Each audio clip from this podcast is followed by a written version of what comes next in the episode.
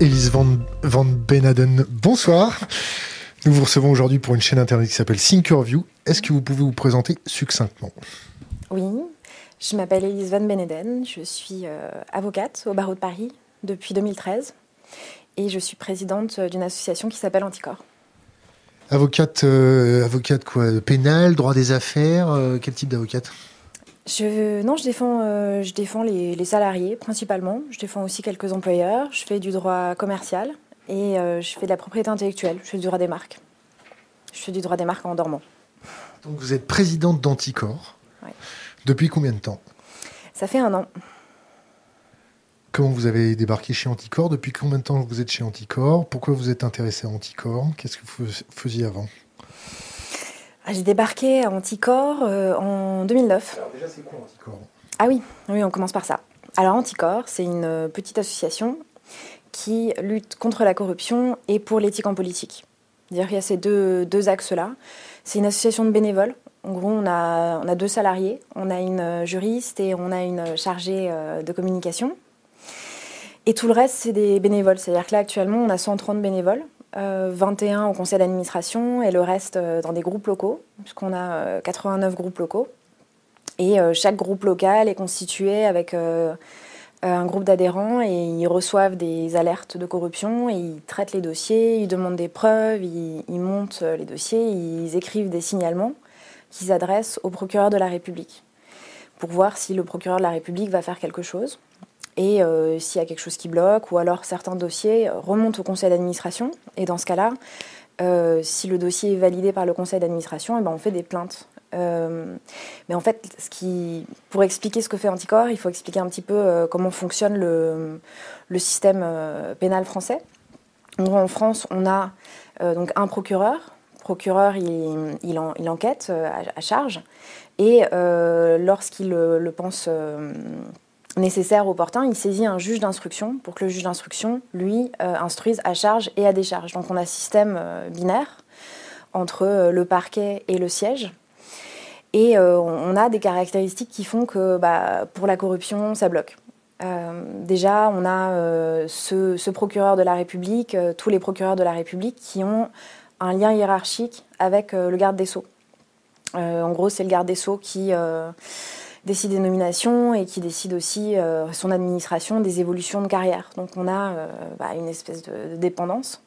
Et puis on a aussi un principe qui est euh, l'opportunité des poursuites, ce qui veut dire qu'un procureur peut classer sans suite une affaire. Et quand une affaire est classée sans suite, il n'y a qu'une victime qui peut aller chercher un juge d'instruction constitutionnellement indépendant. Et en fait, pour, dans la plupart des affaires, ça pose pas de problème parce qu'il y a très souvent des victimes. Euh, mais en fait, en, matière de corruption, euh, il peut y avoir des victimes directes, c'est-à-dire on peut être directement victime d'un acte de corruption, avoir subi un préjudice, avoir euh, pas obtenu un permis de construire, avoir quelqu'un qui a obtenu un permis de construire alors qu'en en, violation de nos droits, ça c'est possible, mais c'est des cas assez rares pour ce qui est la, la corruption globale on estime que les citoyens ne sont pas victimes de la corruption. Et ça, c'est un système qui est propre à la France, parce qu'en Espagne, par exemple, les citoyens sont victimes de la corruption, ils peuvent agir. Et pareil, euh, tous les systèmes ne sont pas basés sur l'opportunité des poursuites. Ça veut dire qu'en Italie, par exemple, il y a le principe de l'égalité des poursuites. Tous les systèmes n'ont pas euh, un procureur qui est hiérarchiquement soumis au garde des sceaux. Nous, on a, le combo des trois, ce qui fait que bah, dans certains dossiers, je ne veux pas dire que les procureurs font mal leur travail ou sont pas courageux, mais en fait, ils ne devraient pas devoir être courageux. Et dans des dossiers politico-financiers où euh, il peut y avoir des pressions, eh ben, euh, eh ben, il y a des associations qui ont commencé à agir. Anticor a commencé à agir en justice à partir de 2009 pour bah, demander à ce que son, statut de victime, son, intérêt à agir soit reconnu par la justice. Et c'est ce qui s'est passé. En 2009, c'était euh, c'était les sondages de l'Élysée. On a bataillé 2009-2010 euh, à 2013 pour euh, voir reconnaître un intérêt à agir. dès 2010, il y a eu une jurisprudence qui s'appelle la jurisprudence des biens mal acquis, où en fait bah, la justice a reconnu aux associations qui se battent contre la corruption, qui ont pour objet social la lutte contre la corruption, le droit d'agir en justice, parce qu'elles ont reconnu probablement qu'il y avait un besoin euh, d'intervention de ces associations. Et en fait, euh, plus, plus, plus, tard, en 2013, il y a un agrément qui a été euh, créé Et cet agrément, bah, il est donné par le garde des Sceaux, ce qui nous pose un peu problème en ce moment. Et, nous, on l'a obtenu en 2015, on l'a obtenu en 2018. Et ça, c'est notre, notre outil de lutte, en fait. C'est l'instrument qu'on utilise, nous, pour intervenir dans les procès, pour empêcher que les affaires soient enterrées parce qu'elles sont euh, trop, pas trop, trop, trop difficiles, trop des personnes qui sont trop, trop haut placées. Donc, nous, notre boulot, c'est, quand il y a eu un problème, d'aller chercher un dossier sur le bureau du PROC et de l'emmener euh, sur le bureau d'un juge d'instruction qui, lui, est constitutionnellement indépendant, c'est-à-dire qu'il est inamovible, personne ne peut euh, affecter sa carrière. Et euh, en fait, on, voilà, c'est une espèce de pièce qui, qui manquait dans le rouage judiciaire pénal pour, pour ces infractions-là, pour les infractions sur lesquelles on bosse. Et donc, l'agrément qu'on a, il concerne euh, certaines infractions. On, va, on va reparler de l'agrément. Mm. Euh, qu'est-ce que vous faisiez avant ça? Comment vous avez rencontré Anticor que, Vous êtes rentré dans Anticor Avant ça, j'étudiais en Italie, puisque après le bac, je suis euh, partie à Florence et j'ai étudié le droit pendant 4 ans. J'ai eu ma, ma, maîtrise en droit italien et je suis rentrée en France faire une maîtrise en droit français, pour le coup en deux ans. Et, quand, et en fait, en Italie, moi, j'étais pas la vie, la vie euh, étudiante en Italie est vachement plus politisée qu'en France. Du coup, j'ai découvert euh, tout ce monde euh, assez politisé que moi je connaissais pas parce que j'ai une famille qui est très peu politisée. Et donc j'ai découvert ce monde-là et j'ai découvert aussi toutes les frasques. j'ai découvert le monde de Berlusconi, le, ça, ses mains mises sur les médias, ce que, quelles étaient les images que les politiques renvoyaient là-bas, quel était le, taux de corruption, l'impact sur la vie des gens, sur les commentaires, la confiance euh, des gens envers euh, la responsable politique, même l'humour en fait, parce que là-bas c'est une question aussi euh, d'humour quand on voit Berlusconi faire n'importe quoi et faire des blagues et bah en fait c'est carrément un clown en fait et ça fait rire les gens alors que alors que c'est pas drôle. Et hum, quand je suis rentrée en France, je me suis demandé comment c'était en France parce que j'avais jamais imaginé que la situation pouvait être bah, délétère, malsaine comme, en Italie. Et du coup, je suis tombée sur un article euh, du Monde qui parlait d'anticorps et euh, de cette intervention euh, dans les procès. Et moi, j'étais étudiante à la Sorbonne et je me suis dit que c'était un, outil de lutte extraordinaire. Du coup, je les ai appelés. Et puis c'était, on est encore une petite association, mais à l'époque c'était vraiment une toute petite association. Et ils m'ont invité, en fait ils m'ont invité à un bureau de l'association. voilà, ils m'ont intégré tout de suite. Ils m'ont dit bah super, une étudiante en droit vient nous aider. Il y avait une présidente euh, à l'époque qui était, vraiment euh, un personnage magnifique. Euh, à un moment, elle m'a demandé si je voulais devenir secrétaire générale quelques années plus tard. J'ai été secrétaire générale, je pense, en de, 2013-2014. après, j'ai fait une pause parce qu'il y a eu une crise. c'est pas la première crise que subit Anticor. Et, et, puis le président d'après est revenu me chercher en me disant mais viens, reviens dans Anticor. Du coup, je me suis réinvestie en 2016 et puis, bah, j'ai plus arrêté parce que c'est une asso euh, que je trouve importante et, et je trouve que ces combats sont passionnants. Les, les affaires politico-financières sont, sont, passionnantes, mais aussi euh, tout ce qu'il y a derrière en termes de réflexion sur la société est vraiment, euh, vraiment passionnant. C'est quoi votre réflexion sur la société? Vous avez quel âge? J'ai 34 ans. Vous gagnez combien? Je gagne combien? Sur mon activité d'avocate, bah, c'est à peu près 40% de mon temps, de, mon temps libre. Euh, je gagne environ 2000 euros par mois depuis, depuis 4 ans. Très peu, pour, euh, très peu pour mon activité.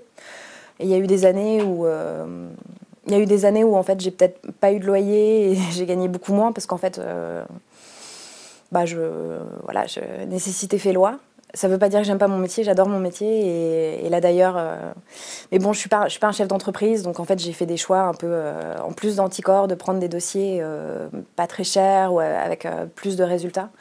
Donc là, je viens de gagner trois gros procès, donc je pense que je peux arrêter de travailler pendant quatre ans au moins. Mais, mais bon, j'ai jamais été une grande obsédée de l'argent et j'ai toujours fait avec, avec peu. Je m'en fous un peu. Anticorps vous donne des sous un peu? Non, pas du tout. Le, budget de fonctionnement d'Anticor, c'est combien par an pour deux salariés à plein temps? Bah là, on a vachement grimpé hein, en, termes de budget parce qu'on a plus d'adhérents et plus de donateurs. Là, le budget 2020, c'était 396 000 euros. Mais si on regarde le budget il y a 4 ans, je crois que c'était 125 000 euros. Donc voilà, ça a grimpé. Les sous sont utilisés pour faire quoi? Les, salariés chez vous, ils gagnent combien? J'espère que je dis pas de bêtises. Je crois que notre juriste est à 2500 euh, net. Et on a embauché euh, il y a moins d'un an une chargée de com qui pour l'instant est... Euh, je sais pas. Je, je, crois que moi j'ai parlé en net avec elle et que c'est 2500. Je sais pas combien c'est chargé. Moi je je suis pas une, une, fanatique de la comptabilité. Je me je laisse beaucoup ça euh, à, la, trésorière. Vous avez un expert comptable, un trésorière, une commissaire au compte Comment ça se passe les comptes chez vous? Oui, on a une trésorière, on a un expert comptable et on a même un commissaire au compte, puisque quand on dépasse euh, un, plafond de dons, on est obligé d'avoir un commissaire au compte. Moi, je, m'assure qu'on respecte euh, toutes les obligations légales, je regarde par rapport à ça. Mais après, je laisse la trésorière faire son boulot qu'elle fait très bien, de dire quel est notre budget, qu'est-ce qu'on peut faire, voilà. Et d'ailleurs, moi, je suis même. Euh, mon anticorps a mis de côté un petit peu d'argent avec le temps. Moi, je ne serais pas, pas, du tout pour mettre de côté de l'argent. Moi, je, je crois qu'on a 120 000 euros de côté. Moi, je serais pour les dépenser euh, à fond, euh, prendre, prendre des gens qui ont plus d'expertise quand on a besoin et, et, décortiquer les dossiers et y aller. Hein. Je suis... Il y a un moment où le conseil d'administration avait réfléchi à acheter un bien immobilier pour nos locaux je pense qu'on n'est pas là pour là. on n'est pas là, on n'est pas là pour ça. Qui a dans le conseil d'administration? Qui y a? Euh, Il y a 21 personnes. Il y en a une partie qui sont, euh, qui sont nos référents dans les groupes locaux. Et puis, bah, il y a des gens, euh, il y a des gens qui sont des militants, qui sont là depuis longtemps. Voilà. Vous voulez des noms?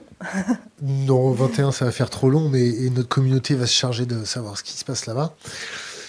Revenons, revenons au dossier euh, politico-financier. Pour vous, quel est le, depuis ces 20 dernières années, pour vous, quel est le dossier politico-financier le plus énorme ou celui qui vous a fait le plus bondir? Donnez-moi en trois. bah, c'est difficile parce qu'il y a des dossiers qui sont passionnants par, euh, par les mécanismes euh, qui, qui, montrent, et il y a des dossiers qui sont retentissants par les personnes qui sont mises en cause. Là, on a, je pense qu'on a. Sont versés. Par le Sang versé. Par le sang versé. bah, Karachi Ah oui, on était rentré dans le dossier Karachi. Euh, c'est un très très gros dossier. On était rentré sur le volet euh, financier euh, bah, des rétrocommissions. C'est vrai qu'il y a du sang versé dans Karachi. Après, nous, on n'est pas que sur des gros dossiers. Hein. Je, pense, je, pense, de sang versé, évidemment. Je pense à un dossier dans lequel on est entré parce que parce que évidemment on peut pas faire de lien direct, mais euh, il y a, euh, y a un... Pas de diffamation ici. Hein. Ouais, bah, je préviens déjà euh, d'ores et déjà que tout le monde est présumé innocent. Voilà. Donc le dossier c'était? C'était un dossier dans le Var où en fait un, maire avait attribué un marché public de transport scolaire à, l'entreprise qu'il dirigeait et il y avait une, personne qui, bah, qui avait des problèmes euh, d'addiction euh, parmi, les, parmi les personnes qui, bah, qui, euh, qui étaient chauffeurs. Et il y a eu plusieurs alertes. Et lui n'a pas fait son boulot de contrôler. C'est là que nous on arrive on dit bah en fait on peut pas on, peut pas être jugé parti. On peut pas contrôler normalement quand on a un intérêt un, intérêt dans, dans l'affaire. Et donc, bah, il y a eu une faute de contrôle. Euh, cette situation a perduré. Il y a eu un accident euh, très grave, puisqu'il y, a deux adolescentes qui, sont mortes. Voilà, c'est un, un, petit dossier où on est rentré pour dire que bah, les infractions à la probité, ça mène aussi à ça. C'est quoi l'éthique en politique? Bah, L'éthique en politique. non, j'allais vous dire, euh, c'est l'exemplarité. C'est de. Mais bon, je pense que déjà ne, pas commettre. Euh, il y, a la question de ne pas commettre d'infraction. On, travaille énormément sur l'infraction, mais on a aussi plein de propositions pour, euh, pour améliorer, pour améliorer l'éthique en politique, pour améliorer les fonctionnements démocratiques.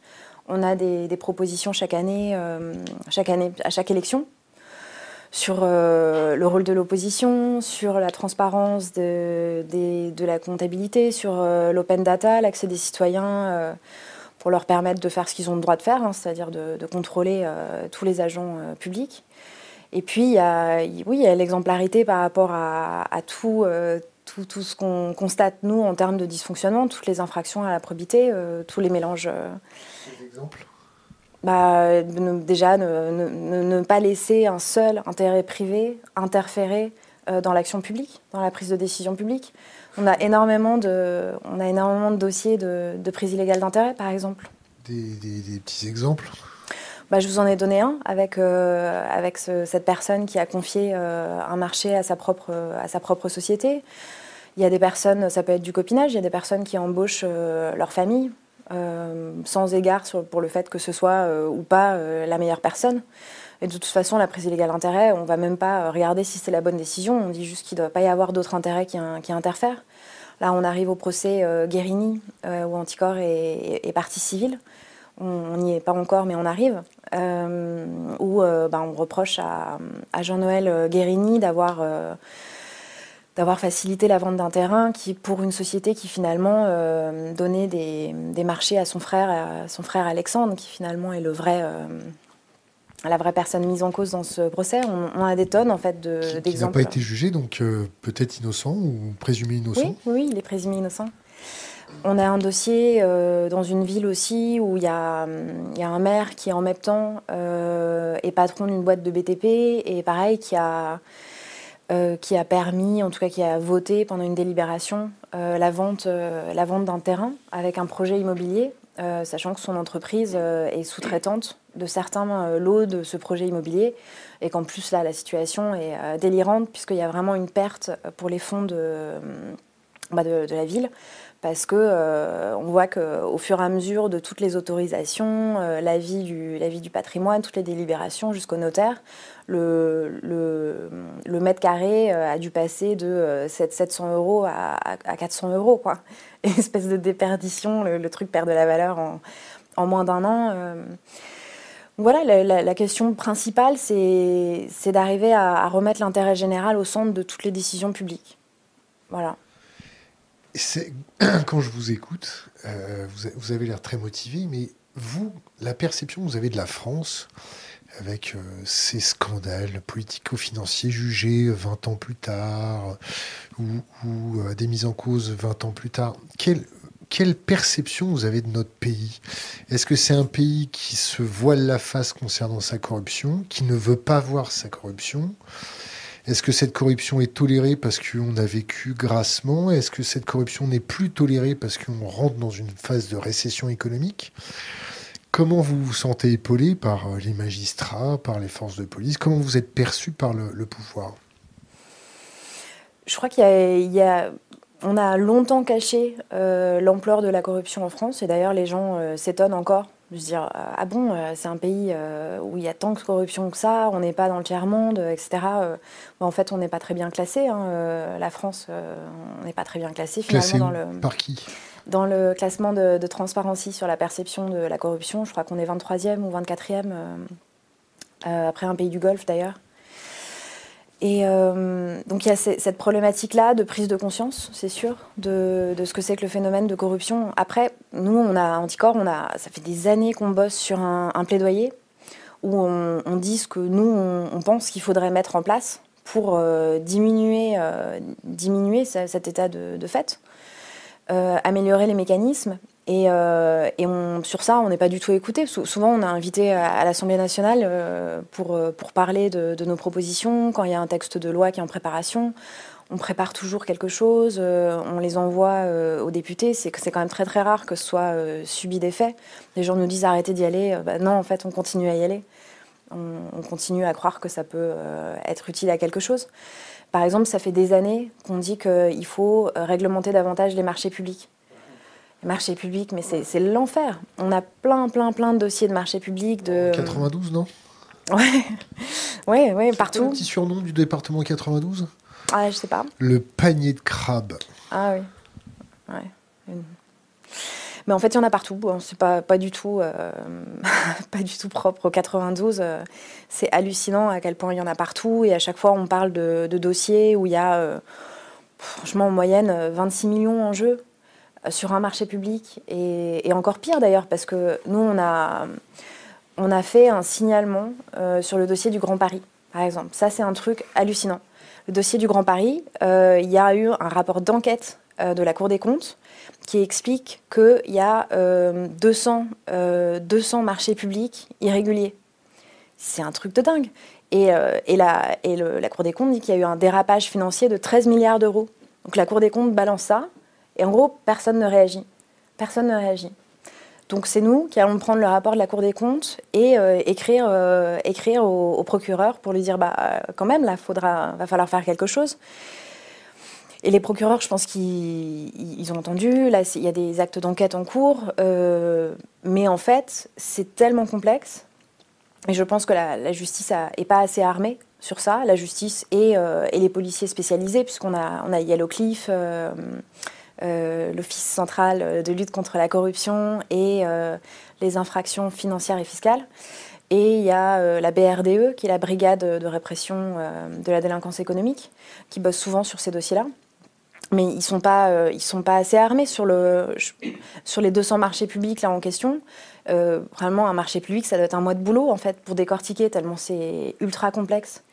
Donc nous, ça fait des années qu'on dit que les marchés publics, ça va pas, qu'il faut les encadrer. Et là, il vient d'y avoir la loi ASAP. Et la loi ASAP déréglemente euh, ce qui est maintenant le code de la, commande publique.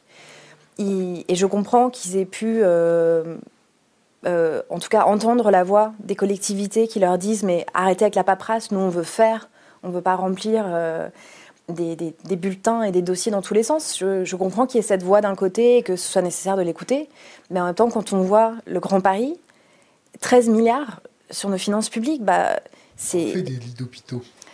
Mais comment on a pu laisser faire ça? Comment c'est possible que le Grand Paris, on, arrive avec un, truc sans, sans, mise en concurrence? Enfin, euh, C'est hallucinant quand même sur un marché de cette ampleur-là en France. Euh, et euh, bah ça, oui, on laisse les gens faire des avenants, euh, prolonger le bazar, augmenter les prix. Bah évidemment qu'on on arrive à des dérapages phénoménaux, mais on est dans, une, dans un contexte de crise depuis tellement longtemps. En fait, c'est pas normal de laisser faire ça. Et donc, bah, là arrive la loi ASAP et évidemment, toutes les assauts anticorruption hurlent. Et, et, le truc est passé, c'est-à-dire que maintenant, il y a un plafond qui est augmenté. Et euh, en plus de ça, euh, les euh, collectivités peuvent, pour des raisons d'intérêt général, décider de ne pas recourir, bah, de ne pas respecter les règles de mise en concurrence du marché public. Mais on n'arrête pas de le dire, l'intérêt général, c'est le contraire. L'intérêt général, c'est que tout soit bien bordé et qu'on contrôle la dépense financière, parce que cet argent-là qu'on perd euh, dans ce genre de, process, bah, finalement, on, en a besoin pour énormément d'autres choses et on le voit très bien, on voit très bien en ce moment. Est-ce que, est -ce que ces dépassements, est-ce que cet argent de la corruption, de temps en temps, ça arrive dans les caisses des partis politiques? Bah, Il y a un gros problème, euh, il y a un gros problème, oui, sur le financement des partis politiques, euh, oui. Euh, la, question qu'on se pose en ce moment, et c'est peut-être pour ça qu'on a des problèmes euh, aussi en ce moment, c'est hum, justement si les marchés publics sur lesquels on travaille en ce moment n'ont pas vocation à, hum, financer euh, les élections de l'année prochaine, en partie, qu'on est en train d'y travailler. Pour le coup, on s'est dit, on est tellement dans des dossiers anciens Euh, on attend tellement de temps. Les sondages de l'Elysée, on a, porté plainte en 2010. Euh, à ma connaissance, c'est toujours pas audiencé, ou en tout cas, c'est pas encore jugé. Donc, faut, faut pas être trop pressé. Et là, pour le coup, comme on, est mieux structuré, on est, plus efficace, ben, on commence à anticiper. On commence à anticiper, et bah oui, ça peut, faire mal. Vous avez subi des pressions Est-ce qu'il y a des députés ou des politiques qui vous ont approché pour. Euh, orienter les, enquêtes Non, non, non. Pas absolument personne qui nous a jamais approché pour euh, orienter. Ce qui, ce qui, est vrai, c'est que nous, on reçoit beaucoup d'alertes. Donc, en fait, on n'est pas toujours au courant de la motivation des personnes. Hein. Il y, a, y, a, des gens qui, euh, qui dénoncent euh, parfois parce que bah, ils ont été éjectés de deal. Ça arrive. Donc, c'est la vengeance. OK, bah, nous, on regarde le dossier. Si le dossier est intéressant, si on a s'il intéresse l'association, si on se dit bon, il faut, il faut qu'on intervienne parce que ça va débloquer quelque chose, on, parle de plus-value anticorps. On dit si on a une plus-value à intervenir dans ce dossier, bah, on y va. Donc on ne se préoccupe pas toujours du fait que ça puisse être une, vengeance ou pas. Euh, évidemment, si, on, si, si, le truc est une, instrumentalisation évidente et que nous, on n'a pas d'intérêt sur le dossier, bah, la personne, on, lui dit d'aller voir, euh, d'aller voir le procureur de la République. Vous avez subi des pressions, vous avez des contrôles fiscaux. Est-ce que Anticor a eu des contrôles de ce type-là? Est-ce que les gens qui bossent avec vous sont fait un peu éplucher? Alors, on, en a, je pense qu'il y a quelque chose qui a changé en 2019 je ne crois pas qu'il y ait eu des pressions avant, quoique je, crois que la, fondatrice d'Anticor, euh, Séverine Tessier, avait eu des contrôles fiscaux à l'époque, déjà. Euh, ce qui s'est passé à partir de, 2019, c'est que le, euh, le vice-président d'Anticor, Eric Alt, a été l'objet d'une enquête administrative, c'est-à-dire une enquête demandée par la garde des Sceaux de l'époque. Et pendant un an, pour deux raisons, parce que, parce que dans l'affaire Ferrand, il s'est rendu à l'audition de partie civile euh, d'Anticor, euh, parce que le président ne pouvait pas se déplacer. Donc il était vice-président, il s'est rendu à cette audition de partie civile. Et, euh, en fait, Richard Ferrand a demandé le dépaysement du dossier en disant qu'il y avait un risque de manque d'impartialité du tribunal parce que Eric Alt est magistrat au tribunal judiciaire de Paris. Bon, il se trouve que lui, il s'occupe du départage au prud'homme, donc il ne s'occupe pas du tout de pénal. Mais euh, ça a justifié le dépaysement de, l'affaire Richard Ferrand et une perte de temps euh, de, six mois au moins. Euh. et du coup, c'est pour ça que le dossier est actuellement à Lille. Le deuxième point Et le deuxième point, c'est une prise de position d'Eric Alt sur un autre dossier dans lequel est Anticor, qui est chaud aussi, qui est le détournement des aides agricoles en Corse. On a, on, a on a porté ce dossier quasiment depuis le départ, enfin avec l'aide de beaucoup de lanceurs d'alerte.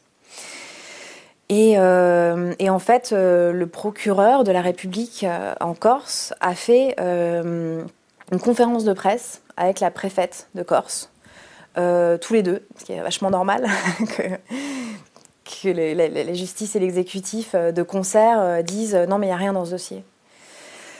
Donc il a, il a critiqué, euh, il a critiqué ce, ça, de se dire bah, c'est pas normal que le préfet et le procureur euh, organisent une conférence de presse ensemble. Déjà, c'est, c'est, pas quelque chose qui est normal. Surtout qu'en Corse, en fait, ce que nous on met en cause, au-delà des, des détournements par, euh, par les personnes des aides agricoles, c'est un système qui peut-être a, a permis ça, a, a, toléré, ces détournements. Donc c'est ce qui est en jeu là-dedans. Et bien évidemment, bah, oui, il y a beaucoup de personnes qui ont, qui ont peur. Après, c'est à l'OLAF, euh, c'est l'OLAF qui est saisi. L'Office euh, national de euh, De lutte antifraude. L'Office, c'est européen l'OLAF. Et donc, et voilà, donc dans ce dossier, c'est, en fait, il y a eu un moment un changement de, de calcul des aides. Et avant, c'était par tête de bétail, je crois. Et d'un moment, ils ont dit bon, ben, on va faire par terrain. Et du coup, euh, tout d'un coup, il y a des gens qui ont déclaré plein de terrains, euh, terrains de la mairie, le terrain du voisin, des, terrains qui étaient euh, totalement rocailleux, impossible d'exploiter quoi que ce soit, ni de, faire vivre du bétail. Et il y a même des gens qui faisaient ça, ils étaient en prison, ils percevaient les aides, les aides à la PAC. Bon. Et du coup, bah, il y, y, a des personnes qui ont étudié ça. Ça représente quel volume financier? Euh, Qu'est-ce que je vais vous dire une bêtise? Je crois que c'est 32 millions. Je veux bien une vérification, parce que moi, les chiffres. Euh, Ou une broutille, quoi. Ça fait quoi Deux, trois paillotes sur la plage? Mm. Et revenons, revenons à, nos moutons. Votre perception de la France?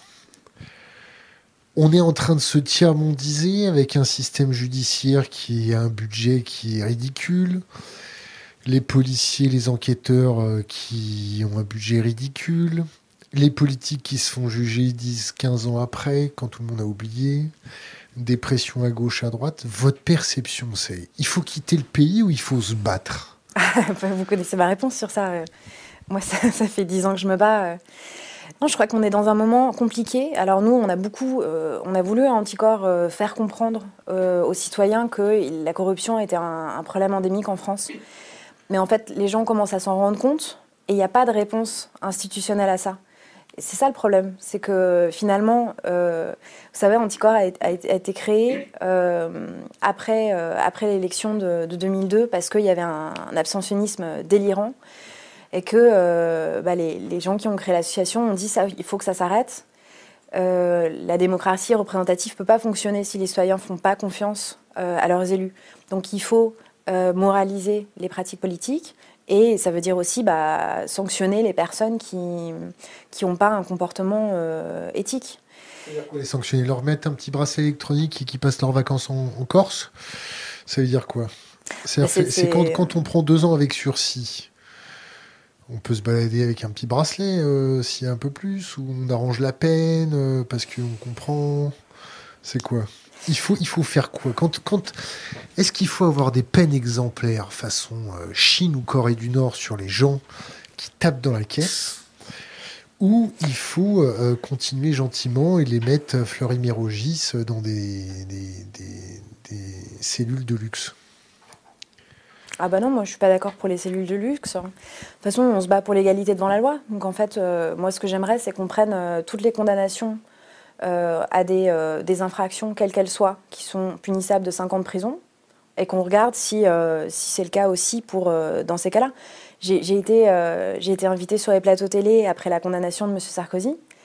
Mais c'était un truc incroyable. Tout le monde sur les plateaux télé disait mais une condamnation d'une sévérité phénoménale. Mais il, a, il, a été, il est de nouveau présumé innocent. Mais le tribunal, en première instance, l'a reconnu coupable de deux infractions qui sont punissables de 5 ans de prison chacune et il a pris euh, un enferme deux ans avec sursis. J'aimerais bien voir si, euh, si on prend les autres infractions punissables de 5 ans d'emprisonnement, euh, on a en moyenne sur la population des condamnations à un enferme et deux ans de sursis. J'aimerais bien qu'on regarde ça. La question, c'est l'égalité devant la loi. Le combat d'anticorps, c'est la fin de l'impunité. la fin de l'impunité. Est-ce que vous avez peur, comme en Italie, que par exemple ceux qui trafiquent avec le béton euh, vous attrapent et un jour vous coulent dans le béton. Est-ce que, vous avez été suivi? Est-ce que tout ça? Non, je. Enfin, ouais, non, je dis ça. Moi, non. Moi, non. On a des militants qui ont, qui ont été euh, plus que bousculés. On a, euh, on a des personnes qui, qui ont reçu des menaces, qui ont reçu du type euh, le bouquin avec écrit traître, euh, avec euh, le couteau, avec du sang dessus. Et on a une, une militante dont, dont le fils a été enlevé très brièvement. elle pense qu'il ne voulait pas l'enlever, qu'il voulait savoir où elle habitait. Donc son gamin sortait de l'école et il y a une voiture qui lui a dit mais c'est ta maman qui m'a demandé de te ramener de te ramener à la maison. Je la connais, elle s'appelle comme ça, elle est grande, elle est brune. Euh, je vais te raccompagner chez toi, euh, donne-moi ton adresse. Euh, et le gamin, à 11 ans, il a donné l'adresse d'un copain. Et, mais bon, elle a, déménagé. Quand, un truc comme ça vous arrive, on, déménage, c'est normal. Donc voilà, moi je pense que finalement, de ce genre de menaces, on est plus, peu, susceptible quand on est au bureau d'anticorps, où on est officiellement les dirigeants d'anticorps, on est peut-être peu susceptible de les subir. Euh, mais en revanche, parfois sur le terrain, c'est d'une violence euh, inouïe ce qui se passe. Ça, se règle à l'ancienne, c'est ça? Bah oui, il y a encore des espèces de, de, baronnies dans ce pays où quand on attaque quelqu'un, finalement, on se fait, euh, on se prend une, vague de violence. C'est ce qu'on se prend généralement anticorps en ce moment, mais nous, on le voit, de toute façon, on nous reproche euh, parfois de porter plainte contre un tel, contre un tel. Si on porte plainte contre quelqu'un qui, euh, fait partie de telle famille politique, euh, boum, on a tout, toutes les personnes, tous leurs militants qui nous reprochent d'avoir fait ça, d'être politisés. Si, on porte plainte contre une personne d'un autre parti politique, c'est la même chose, c'est la vague aussi contre nous. Il y a des réactions qui sont, assez violentes, viscérales, pour protéger des personnes ou des intérêts. Sur Internet, le fondateur Eric Alphen a ouvertement soutenu Macron en 2017. Comment agir en toute indépendance et ne pas être accusé de politisation dans ces conditions? Ben, Eric Alphen, ça fait longtemps qu'il est, plus actif, euh, qu'il est plus actif à Anticorps. Moi, je trouve ça, euh, je trouve ça assez bien. En fait, euh, l'idée d'anticorps, euh, c'est, en tout cas jusqu'à présent, et tant que l'Assemblée générale décidera pas autrement, l'idée d'anticorps, c'est, c'est pas d'être apolitique, c'est d'être transpartisan. Notre idée, c'est que anticorps a été créé par des élus. Après, il y a eu la création d'une autre association qui s'appelle les Amis d'Anticorps. Après, ils ont fusionné, donc il y a eu association d'élus et de citoyens contre la corruption. Et donc, nous, on, est parfaitement à l'aise avec ça, de dire que les, gens à l'intérieur d'Anticor, ils ont le droit d'être à partis politiques. Tant mieux s'il y a une diversité, d'ailleurs, et c'est le cas. Il y, a une, il y a une grande diversité. Hein. Parmi nos plus gros GL, il y a des gens qui, qui sont de... Ça veut dire? Ah, pardon, les groupes locaux. Les groupes dans les départements. Euh, parmi nos plus gros euh, responsables dans les départements, il y a des, euh, il y a des personnes bah, qui sont de gauche, qui sont de droite, il y a tout. Question Internet. Comment Anticor se protège de la corruption au sein de leurs services?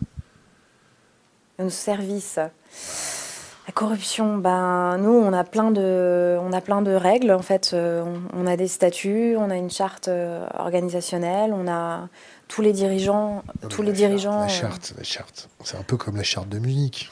Vous la connaissez la charte de Munich? Oui. C'est l'espèce de charte où les journalistes euh, piétinent dessus et l'utilisent comme papier toilette. Ah oui, non, non, nous on fait pas ça. D'accord, mais une charte, ça sert à rien. Euh. Que ah bah si, si, si. Ça sert à quelque chose Ah bah oui, oui. Après, si les gens la respectent pas, enfin bon, on a plein de systèmes, mais en gros, on a, donc on a euh, tous nos responsables associatifs qui remplissent une déclaration d'intérêt qui disent quel métier ils font, euh, où est-ce qu'ils gagnent leur argent, euh, ils disent s'ils ont des responsabilités euh, administratives, un mandat électoral, s'ils sont impliqués dans un parti politique. Ce qui nous permet à nous, s'il y a un problème, de vérifier qu'ils ils sont bien mis en déport, comme ils doivent le faire, s'ils ont un intérêt personnel dans un dossier.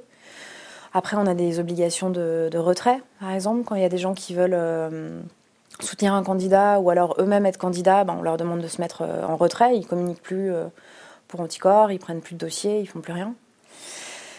Euh, et puis on a un comité d'éthique qui est notre organe un peu disciplinaire interne qui peut être saisi par n'importe quel adhérent.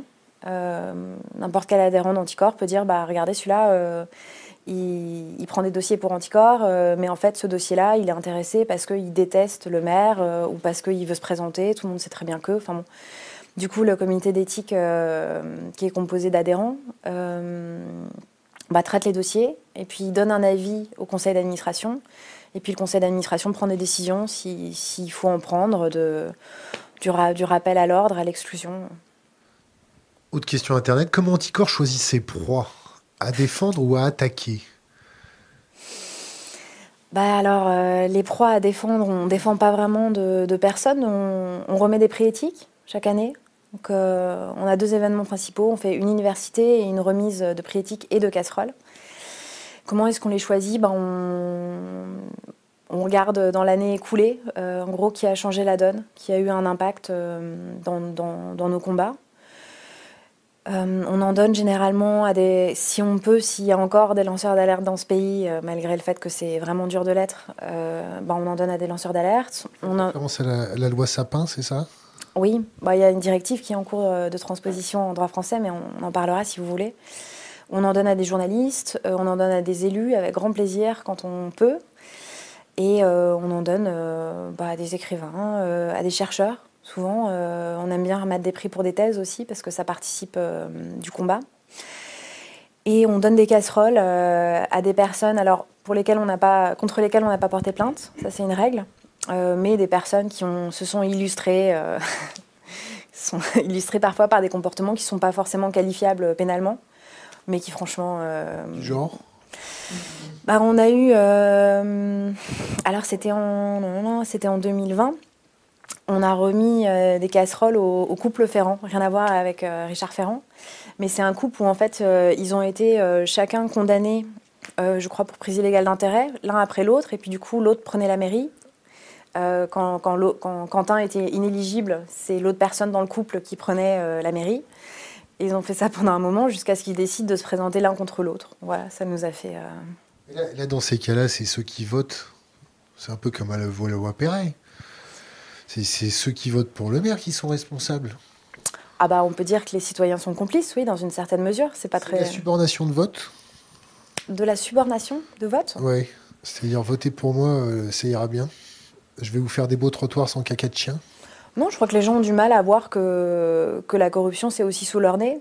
Et puis bah il y a probablement plein de gens qui qui, se disent euh, non mais mon maire ça va, euh, mon maire il a fait ça, mon, frère, maire il fait des trucs bien. C'est les fameuses euh, galettes de Valcani, hein, c'est du clientélisme. C'est c'est du clientélisme, puis c'est sûrement aussi du déni de pas vouloir voir que pas vouloir voir les, effets délétères de, politique locale. Mais c'est ce qu'on n'arrête pas de dire aux personnes. Là, on a fait un espèce de, guide pour euh, essayer de dire aux citoyens, bah, si ça vous intéresse de voter pour quelqu'un euh, qui, euh, qui, a un comportement éthique, allez vérifier ça, ça, ça et ça. Et donc voilà, on se dit, faut, faut, ouvrir les yeux et puis il faut, puis faut se dire que c'est pas, c'est pas la galette de fin d'année qui va compenser l'organisation de la collectivité et les services. Surtout que c'est payé avec leur argent. Oui, bien sûr. C'est magnifique. Oui, c'est comme les cartes de vœux aussi, ça c'est marrant. C'est des petits, bouts de foie gras dans les EHPAD pour les vieux et tout le, le budget, Oui, le budget carte de vœux. Euh, les, puis les coups de main, je pense, les, les places en crèche, moi ça m'énerve quand je, vois des, systèmes où finalement euh, les gens sont contents parce qu'ils obtiennent des marchés, des marchés publics, des services publics qu'ils devraient avoir. Mais du coup, euh, le, fait d'octroyer un, quelque chose qui relève du service public devient une faveur et donc euh, créer un sentiment de, reconnaissance. Et ça, ça, ça, me rend furax en fait, parce que avec un fonctionnement normal euh, des institutions, des collectivités, avec surtout tout cet argent euh, de la corruption, ça a quand même été chiffré à 120 milliards d'euros par an, hein, le, coût de la corruption. Avec tout cet argent qu'on réintègre. C'est combien le PIB français? Je sais pas. C'est tout cet argent qu'on ne réinjecte pas qui sert à bon, Je ne dis pas, que c'est facile d'aller retrouver cet argent, mais, euh, mais en tout cas, il y a une grosse partie, oui, notamment en contrôlant les marchés publics et plein d'autres choses. Euh, qu'on pourrait, euh, qu'on pourrait éviter de dépenser ou réintégrer dans les finances publiques et, espérer avoir un, un fonctionnement, un meilleur fonctionnement des services publics. Alors, question d'Exocet, quelle est la différence entre corruption et lobbying? Bah, Est-ce que, est que, par exemple, admettons que je sois un grand chirurgien qui, pratique les, greffes de cheveux et que on me propose d'aller voyager aux Maldives tout frais payé pour aller parler deux minutes de euh, la racine capillaire chez le chauve mhm. et que je rentre et que derrière, comme j'ai vu que le démonstrateur avait de la lotion spéciale cheveux, je prescris cette lotion spéciale cheveux C'est quoi? C'est de la corruption? C'est pas de la corruption? Ça dépend de votre statut. En fait, ce serait plus facile si, euh, si on prenait l'exemple euh, d'experts de la Haute Autorité de Santé. Parce qu'ils sont en charge d'une mission de service public. C'est ça qui change en fait. Il y a plein, de, plein des infractions sur lesquelles on bosse euh, qu'on ne peut reprocher qu'à des personnes qui sont en charge d'une mission de service public. Si vous prenez des experts de la Haute Autorité de Santé, par exemple, on leur demande euh, de ne pas avoir de lien d'intérêt euh, venant interférer avec les travaux qui leur sont demandés de faire dans l'intérêt général, dans l'intérêt des patients. Et là, on a, on a porté plainte, par exemple, contre, contre six experts de la Haute Autorité de Santé qui avaient bossé sur des questions de hypercholestérolémie et les statines euh, et qui avait, euh, et qui avait bah, sur 9, il y en avait 6 euh, voire 7, mais on, a, on en a laissé un de côté. En, tout cas, il y en avait 6 qui avaient des liens avec des liens financiers avec des laboratoires pharmaceutiques qui commercialisaient des statines. Des, des, des, liens directs financiers, c'est ça Mais mon voyage aux Maldives, c'est considéré comme un, un, lien financier ou pas? Ah bah oui, si le voyage est payé euh, aux Maldives, euh, c'est son cas, hein, les, voyages, les cadeaux, les déjeuners, on prend tout en compte. Mais même si vous travaillez, enfin là c'est du travail, c'est une participation à, un événement. Euh, de toute façon, si vous, soit vous êtes rémunéré pour faire une demi-heure de speech, soit vous n'êtes pas rémunéré pour faire une demi-heure de speech, mais tout le voyage vous est offert et vous êtes resté dix jours, c'est clairement un avantage financier. Peut-être qu'il n'apparaît pas comme ça, donc il est peut-être moins facile à détecter. Mais euh, les, avantages financiers, comme les rémunérations pour les conventions, tout ça, euh, au moins on a, on a la base transparence santé qui nous permet d'aller vérifier. Mais ce qui est dingue, c'est que nous, on va vérifier. Et, enfin, nous, je dis ça, c'est pas nous, c'est le Formindep qui est une super asso euh, qui bosse sur ça, sur les conflits d'intérêts dans le monde médical. nous, en gros, on va vérifier les informations et, la haute autorité de santé ne bah, le fait pas. Et ça, c'est ça, c'est problématique quand même. Enfin, maintenant, je pense qu'elle le fait, elle a compris. Alors, je vous ai coupé sur les statines. Bah non, sur les statines, euh, j'ai terminé. Nous, on a porté plainte euh, pour prise illégale d'intérêt. Donc euh, maintenant, ça va être à la, à la justice de, de dire si, si, les, les paiements, bah, si les paiements constituent un intérêt qui est interdit par la loi. Mais la question que vous me posiez, c'était corruption et lobbying. En fait, les opérations de, de lobbying, ça c'est un truc, ça fait des années qu'on dit qu'il faut encadrer le lobbying. Et encore, moi je suis mesuré, mais il y a beaucoup de personnes dans l'assaut qui pensent qu'il faut l'interdire. Je pense que si on l'interdit, il se fera dans d'autres sphères et que finalement, il vaut mieux l'encadrer. Et on a, une, on a une situation où il y a des, plein de, boîtes qui dépensent une thune monstrueuse. Euh, c'est quoi monstrueuse? Ah ben, C'est plusieurs dizaines de millions d'euros, parfois. Il faudrait voir. Euh, alors là aussi, il y a un registre de, des représentants d'intérêt et ces, ces montants sont déclarés. Donc euh, si vous allez voir euh, ce que dépense Total euh, chaque année en opération d'influence, dire bah franchement ça ne peut que être rentable pour dépenser autant d'argent, c'est forcément rentable. Après, est-ce que c'est mal de chercher en tant qu'entreprise à influencer la décision publique? Dire bah en fait c'est des intérêts et c'est aussi compréhensible qu'eux défendent leurs, intérêts. Le problème c'est que c'est fait bah, dans l'opacité ce sont des, rendez-vous, euh, personne ne sait quels rapports sont remis. Il n'y a aucune contradiction par rapport aux rapports qui sont remis. Euh, les sujets sont de plus en plus complexes à l'Assemblée. On demande à nos députés euh, de voter sur des trucs ultra complexes auxquels ils n'ont pas, ils ont pas bah, l'expertise, c'est normal, sur tous les sujets, avec un calendrier parlementaire quand même qui secoue pas mal. Et à côté de ça, vous mettez des lobbyistes euh, qui euh, arrivent avec des rapports euh, super parfaits et avec à la fin une petite conclusion de six pages et un amendement clé en main. Donc tout, est organisé pour que cette influence fonctionne en fait. Et, donc nous, ce qu'on dit, c'est qu'il il faut encadrer, il faut encadrer ça. Il faut arrêter les rendez-vous dans les bureaux, ça suffit. La décision publique, elle peut pas, peut pas être un, pas être influencée dans l'ombre, c'est pas possible. Ce qu'on aimerait bien même, c'est qu'il y ait carrément une, euh, une plateforme euh, qui soit l'unique euh, intermédiaire de communication entre les lobbyistes et les décideurs publics. Dire, si vous avez quelque chose à dire à un élu de la nation, bah, vous allez écrire un message, il va être publié, vous avez un rapport à donner, ben, il va être aussi accessible au public. Et s'il y a des scientifiques, s'il y a des associations qui elles n'auront jamais les mêmes moyens, mais au moins elles pourront peut-être apporter un peu de contradiction et dire bah non en fait il y a d'autres intérêts. Parce que parce qu'un élu euh, si on bah, si on lui présente que euh, certains intérêts bah, il se rend peut-être pas euh, forcément compte qu'il y en a d'autres intérêts. Moi c'est moi je j'irais même vers un espèce de de, tribunal de l'intérêt général de dire bah, peut-être qu'on peut défendre nos points de vue aussi mais c'est peut-être mon expérience du monde judiciaire. Quand, Macron est dit il y a 60 millions de procureurs c'est Macron qui a dit ça ou qui est-ce qui avait dit ça? Hum, est-ce que c'est Macron, je ne sais plus, qui a dit ça hmm. si, si, si, on dit il y a 60 millions de procureurs, quand, quand on entend les politiques pester parce qu'il y a trop de transparence, vous vous rendez pas compte, c'est pas bien, ça vous fait quoi? Vous êtes les empêcheurs de tourner Je me dis qu'on peut-être qu'il faut plus de pédagogie. Il faut leur expliquer en fait. C'est quoi de la pédagogie avec euh, de, de, de, la gifle de, bûcheron non, mais nous on n'est on pas toujours euh, on n'est pas toujours violent. On sait aussi expliquer les choses. On peut aller voir les élus, euh, aller voir les élus et leur expliquer que bah, le système sur lequel repose leur mandat va pas tenir. Si les citoyens n'ont pas confiance en eux et que et puis que, que déjà pour ce qui est pour ce qui est financier, bah, c'est quand même normal. Il hein. faut arrêter de confondre euh, sa poche, sa poche gauche et sa poche droite. Hein. Il y, y, a quelque chose qui relève de l'argent public et il y a leur, euh, leur, leur, leur, salaire, leurs indemnités euh, et qu'ils n'ont pas intérêt à confondre les deux. Mais ça, je crois qu'avec avec, avec, certaines affaires, ça commence à être compris, quoique. Si, si, je vous fais une proposition, par, par exemple, on en attrape un la main dans le pot de confiture.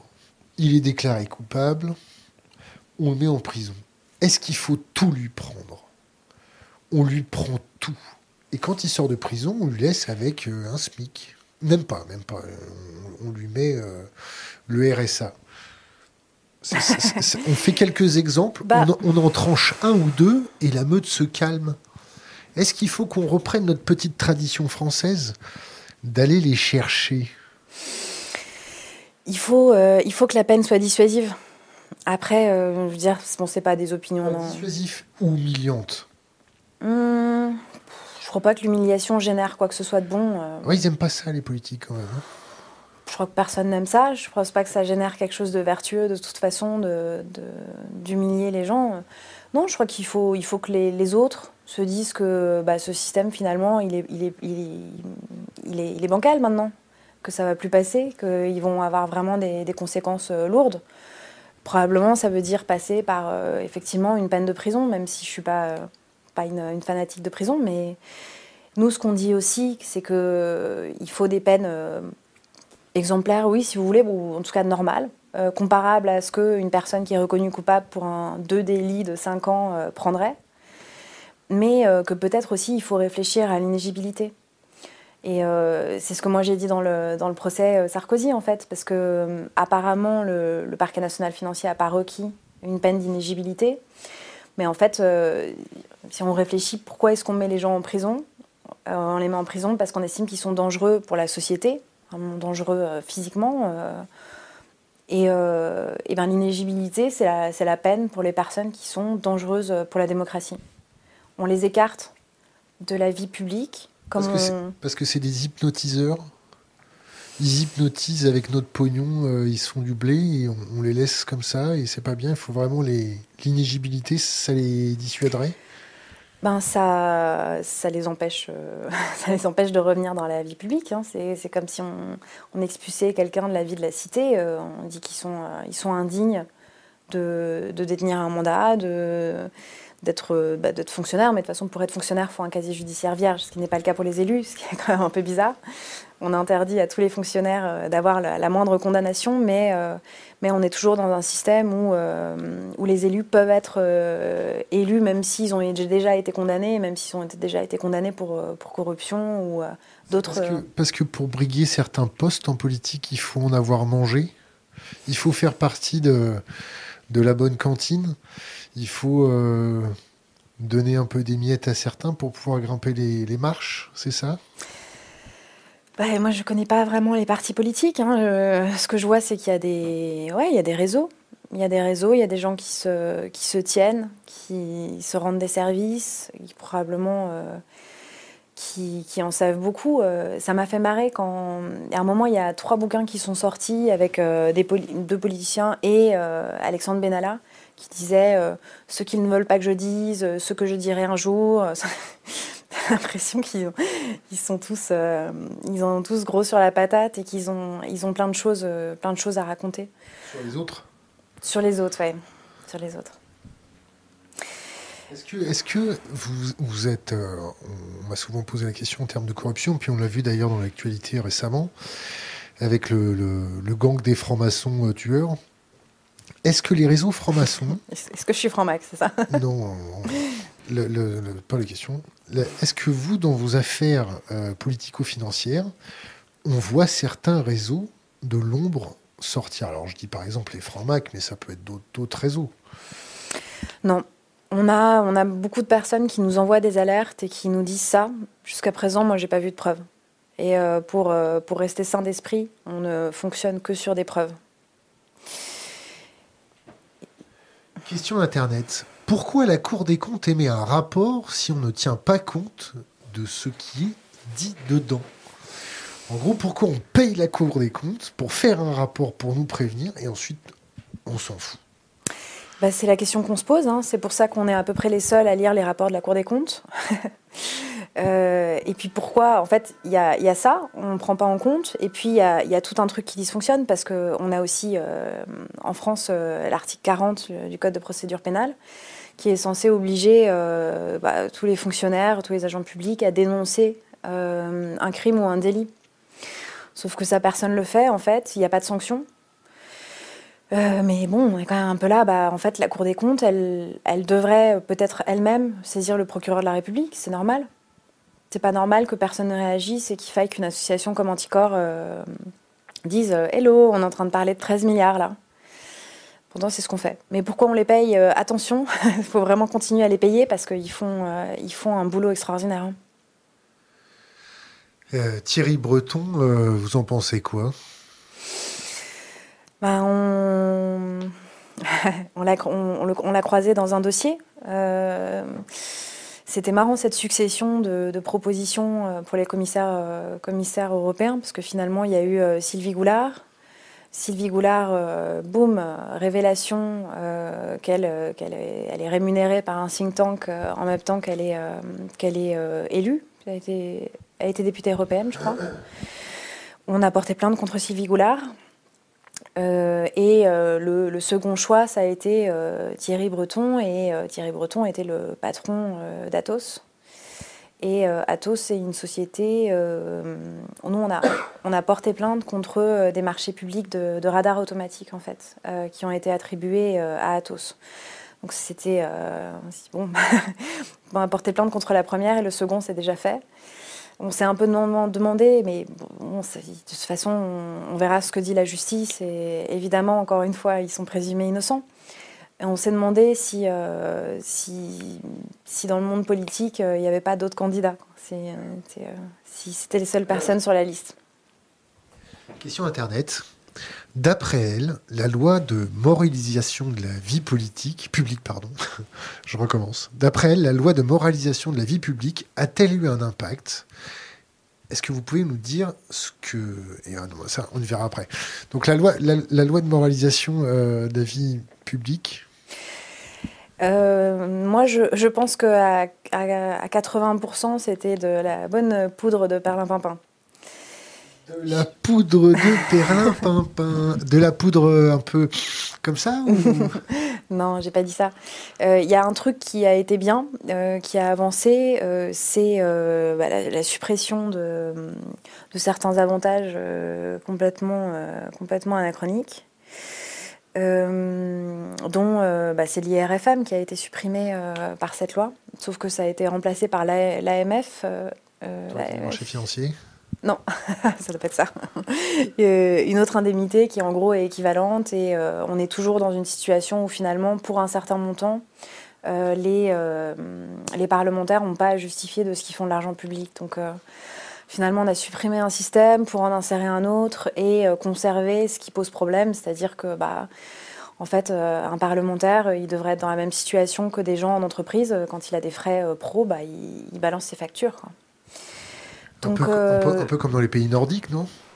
Oui, bah là-bas, il y a une culture. Il n'y a, en a pas une qui a été virée parce que, ou qui a posé sa démission parce qu'elle s'était fait rembourser, quoi, je sais Boîte pas. de chocolat. Ouais, un truc comme ça. Oui, oui, là-bas, là ils ont la jurisprudence baladure x 100. Euh, en France, ils nous regardent un peu comme des pays sous-développés, non? Nous, bah nous, en tant que peuple, en tant que peuple français, oui.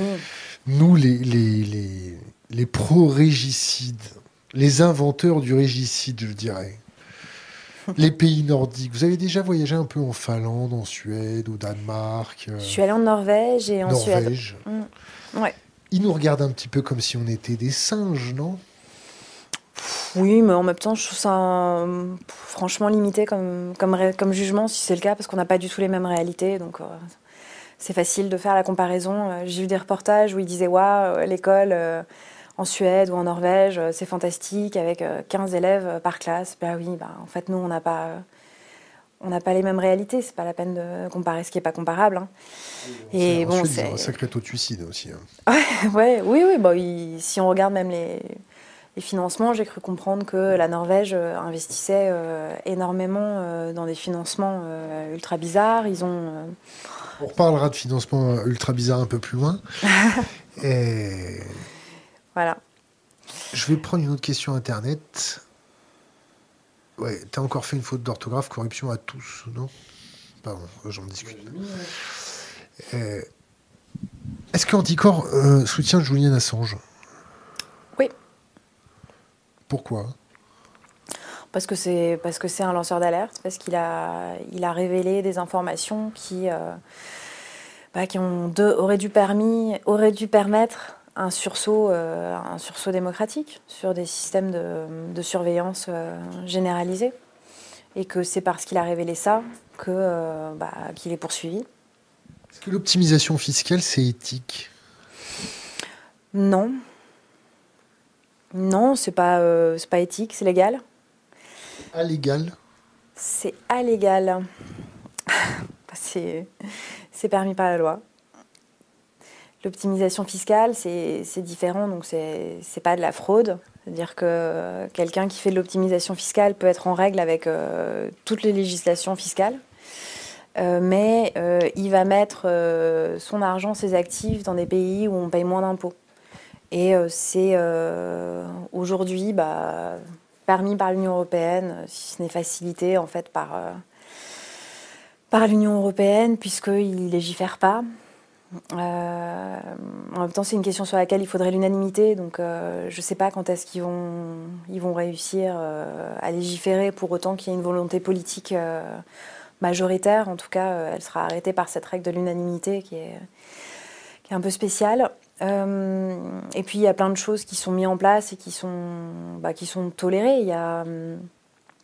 il y a les prix de transfert qui sont fixés par les entreprises, il y a les remontées de royalties, entre deux pays. Euh, ouais, les remontées de dividendes, euh, les remontées de royalties euh, pour l'utilisation des marques. Enfin bon, il y, y, a, pléthore de montages dans l'Union européenne. Légal? Oui, c'est légal. C'est pas très patriote. Bah, c'est pas très patriote, non, parce qu'on a besoin d'argent dans, le pays où on, normalement, quand on a une activité économique dans un pays, on devrait participer bah, aux routes, aux écoles et aux hôpitaux. En tout cas, c'est ce qu'on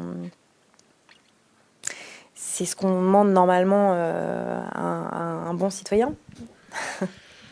Pourquoi les gens font ça? C'est pour faire plus de blé, c'est parce que euh, ils en ont marre qu'il y a une espèce de ribambelle de politique qui se gave dans le pot de confiture. Ils en ont marre de voir des infirmières payées à 1500 euros et ils décident voilà, euh, de faire sécession. Ou, ou, ou, ou, ils ont décidé euh, de s'en mettre aussi plein les poches. Bah, il y a, je sais pas, il y a probablement plein de clés de, de, de réponses là-dedans. Oui, c'est probablement pour euh, bah, payer le moins d'impôts possible. Alors pourquoi pour un particulier, on pourrait dire que c'est euh, effectivement pour, euh, bah, pour, pour avoir plus d'argent. Les sociétés, je pense qu'avec avec la réalité des sociétés, des grosses sociétés aujourd'hui, en fait, je suis même pas sûre que, que, que dans le cadre, à partir du moment où c'est légal, l'option soit possible en fait. Je pense pas que le mec qui est actionnaire d'une boîte qui dit non, je veux qu'on se réinstalle en France euh, parce que c'est plus patriote, euh, va avoir beaucoup de soutien. Je pense qu'il va faire un gros bide parce qu'on est dans un monde où, où, les, où le monde de l'entreprise s'est énormément financiarisé et que bah, ce qui importe, c'est les chiffres sur le bilan de, fin d'année. Qu'est-ce que vous pensez du boycott? Ah bah, C'est une arme qui me plaît énormément. Euh, elle passe par un, euh, bah, elle passe par euh, une volonté des citoyens tellement forte que, qu'ils puissent euh, abandonner des choses qu'ils, aiment, qui font partie de leur vie, et c'est pas forcément facile. Il y a une asso qui s'appelle I Boycott, pour le coup, qui est, qui est vachement bien. C'est pas interdit le boycott en France, ou d'appeler au boycott? Bah non, je crois pas. Si, c'est interdit? Oh, oh. Je sais, je sais pas, c'est pas ma spécialité, euh, je crois pas. Je pense qu'il y a des assos qui le font hein, en disant euh, bah, on, boycotte jusqu'à ce, que, euh, jusqu'à ce que cette société ait amélioré ses systèmes. non, c'est, plutôt vachement bien parce que finalement, on a l'impression que les citoyens ont une possibilité d'action qui est, qui est assez limitée. Et je trouve que le, le pouvoir d'achat est, est, une arme qui est complètement sous-estimée. On devrait complètement. La carte bleue Ouais, connaissez la, chanson de 16 Il parle de carte bleue. Non. Question Internet. Est-ce que euh, dans vos projets, vous êtes en train d'étudier le, projet Lyon-Turin à 30 milliards? Qu'est-ce que vous en pensez? Euh, moi, je le connais mal, ce dossier, mais c'est un dossier qui a été. Euh, bah, il faudrait poser la question à Denis Robert, puisqu'il a un parti de porter ce dossier. Et puis surtout, un de nos, un de nos j'allais dire plus vieux, mais plus anciens militants, euh, qui s'appelle Raymond Avrier, qui ont tous les deux porté ce dossier. Moi, je dirais pas grand-chose, vraiment, je le connais pas très bien, parce qu'on n'est pas partie civile dans ce dossier. Et que, par ailleurs, on a 115 dossiers en cours, donc. On peut pas tout connaître. Non, question, je regrette. Question Internet. Qu'en est-il de la corruption chez les journalistes? Alors, est-ce que les ménages des journalistes, c'est considéré comme de la corruption? Est-ce que les ménages? Ouais, les ménages quand ils vont faire le monsieur loyal pour animer des petites soirées. Vous avez jamais vu ça? C'est absolument div. Non, non, c'est absolument magnifique. Vous avez jamais vu ça? Oh, ça c'est caviar. C'est le petit Ferrero Rocher à la soirée de l'ambassadeur. D'accord. Est-ce qu'il y a de la corruption chez les journalistes? Bah, Peut-être. Il peut y en avoir partout de la corruption. Moi, j'ai. Il peut y en avoir chez les juges. Enfin, il y a, y a, des. Juges? Il y a des personnes. il y a des personnes. Les procureurs aussi, non? Oui, oui, mais partout en fait. Je ne pense pas qu'il y ait un seul métier qui soit euh, protégé de la corruption. Hein, euh. Il y a des personnes qui dysfonctionnent. Après, euh, moi, ce que je demande, c'est qu'on. Ce que je conseille, ce que j'aimerais, c'est qu'on jette pas l'opprobre sur un métier parce qu'il y a quelques personnes qui dysfonctionnent, c'est tout. Mais oui, il y a probablement plein de journalistes qui dysfonctionnent. Moi, ce, qui me, chagrine dans les médias actuellement, c'est plutôt que euh, la contradiction, l'espace euh, de, liberté, euh, d'expression des opinions me semble de, plus en plus réduit. Il y en a un peu marre des, plateaux télé où on dit que où on, dit pauvre Sarkozy. La communauté me fait remonter une information ah. qui me dit l'appel au boycott est désormais interdit en France. Ah, depuis quand? On, cherchera, ils vont, ils vont nous trouver ça. On va... Ah, mais c'est que c'est dangereux. On va parler un petit peu d'évasion fiscale et, mm. d'optimisation fiscale. Donc l'optimisation fiscale, c'est légal, c'est ça? Et l'évasion fiscale, c'est interdit. L'évasion fiscale, euh, oui, c'est la fraude. D'accord. C'est la fraude fiscale qui est interdite. Après, elle peut. En fait, vous pouvez avoir un montage d'optimisation fiscale qui est requalifié en fraude fiscale. Ça, c'est pas impossible. Par exemple, euh, normalement en France, euh, tous les montages qui ont pour euh, unique euh, objectif d'éluder l'impôt peuvent être, c'est ça?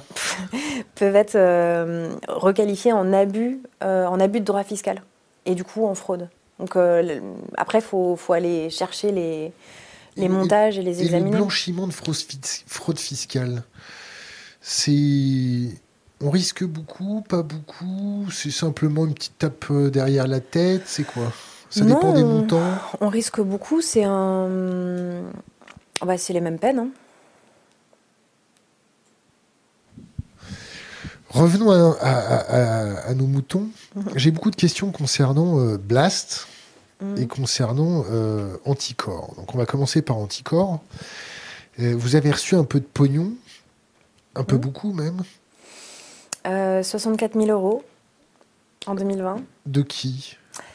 Bah, quelqu'un dont maintenant tout le monde connaît le nom. Il s'appelle Hervé Vinciguerra. Vous, l'avez rencontré comment? Bah, Je l'ai rencontré, euh, bah, rencontré quand j'ai pris la présidence d'Anticor, puisqu'il donnait déjà de l'argent à l'association. Depuis combien de temps? Il a donné, alors il a donné 5 000 euros en 2017, 20 000 euros en 2018 et, euh, et 64 000 euros en 2020. Donc ça fait 4 ans. C'est ça? Mm. Qu'est-ce qui vous l'a présenté? Euh, bah, le... Je crois qu'il a demandé, euh, il a demandé à avoir un coup de fil avec moi quoi, pour me dire salut. bah oui, pour se présenter, il nous file quand même. Et alors? Enfin, il nous filait. Il nous filait. Est-ce que c'est normal si moi, par exemple, je veux votre numéro de téléphone, mhm. je mets 50 000 balles sur la table et je dis je veux le numéro d'Élise? Non, vous pouvez juste envoyer un message sympa. Euh. Vous avez compris ma question, c'est un peu que vous êtes journaliste. Non, je suis pas journaliste. Est-ce que c'est normal que moi je l'appelle pour lui euh, pour dire euh, bonjour, je suis la nouvelle présidente? Non, c'est pas vous qui l'avez appelé, c'est lui qui vous a appelé? Alors. Bon, je sais pas comment ça s'est passé. Je crois qu'il a peut-être. un peu la lumière. il a peut-être envoyé un message, j'imagine, pour dire euh, bah, quand vous aurez euh, quand, quand vous aurez élu un nouveau président, euh, j'appellerai pour pour dire bonjour. C'est normal de faire ça. Bon, je trouve pas ça exagéré.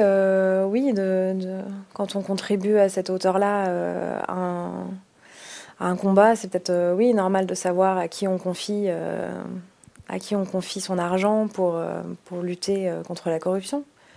Il avait un peu envie de, de savoir quelle était ma vision, ma vision d'anticorps, quoi, ce que j'avais, ce que j'allais faire, ce que j'allais faire avec son argent.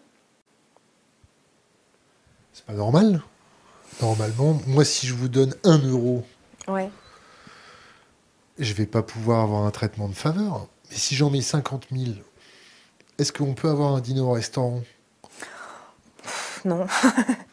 Mais vous comprenez, ma question provoque. Oui, oui, je la comprends. Euh, je la comprends. Moi, je, enfin, je, je crois pas. Euh... Vous voyez pas lui dire non, en fait. Euh, bah non, je veux pas. C'est quand même pas anodin de, de, de donner 5000 euros à une association par mois. Il n'y a, pas beaucoup, a pas beaucoup de personnes qui font ça. Je comprends de son côté, il, il veut qu'on s'assure, euh, je sais pas, qu'on est sérieux, euh, qu'on a, une, a une vision, euh, qu'on est motivé, qu'on n'utilise pas son argent pour faire des voyages aux Maldives. Il n'y a pas un film qui ressemble à ça, là? Ça s'appelle pas Proposition indécente? Vous connaissez ce film-là? J'ai pas vu, non. Un mec qui te propose euh, un million à quelqu'un euh, pour avoir une soirée avec sa femme. Voilà, ça s'éloigne quand même un petit peu de... du cadre. Quand, vous êtes une association, quand vous êtes une association, soi-disant être les, les, moines bénédictins de l'anticorruption, mm. c'est pas normal ça c'est pas normal d'avoir un, coup de fil avec, euh, avec un donateur. Ça vous, a, ça vous a pas allumé les lumières un peu partout? Non, parce que moi, le, pour moi, Anticorps, c'est une asso de bénévoles en fait. c'est peut-être euh, plus facile à rentrer dans une association de bénévoles, non? À rentrer? Ah, de rentrer, non. Si moi je calcule euh, par rapport à combien de travail, combien d'heures de travail je fais bénévolement tous les jours pour Anticorps, euh, je multiplie ça par mon taux horaire, euh, bah, son don, il est ridicule en fait. Il est ridicule. Pour moi, c'est beaucoup plus important qu'un un membre du bureau euh, craque pas, soit content, soit content de l'association, de, son boulot, que, n'importe quel donateur soit content de l'activité d'Anticorps. Hein. D'ailleurs, nous, en fait, on paye avec les cotisations de nos adhérents les salaires de nos deux salariés, le loyer de notre local et euh, des contrats fixes en gros qu'on ne peut pas annuler euh, dans l'année.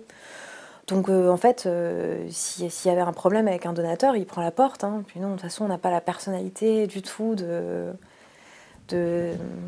d'accepter ne serait-ce que des commentaires. Quoi. Donc plus que ça. Alors qu'est-ce qu'il vous a dit au téléphone? Je crois qu'il s'est présenté, il m'a dit pourquoi est-ce euh, est-ce qu'il donnait anticorps.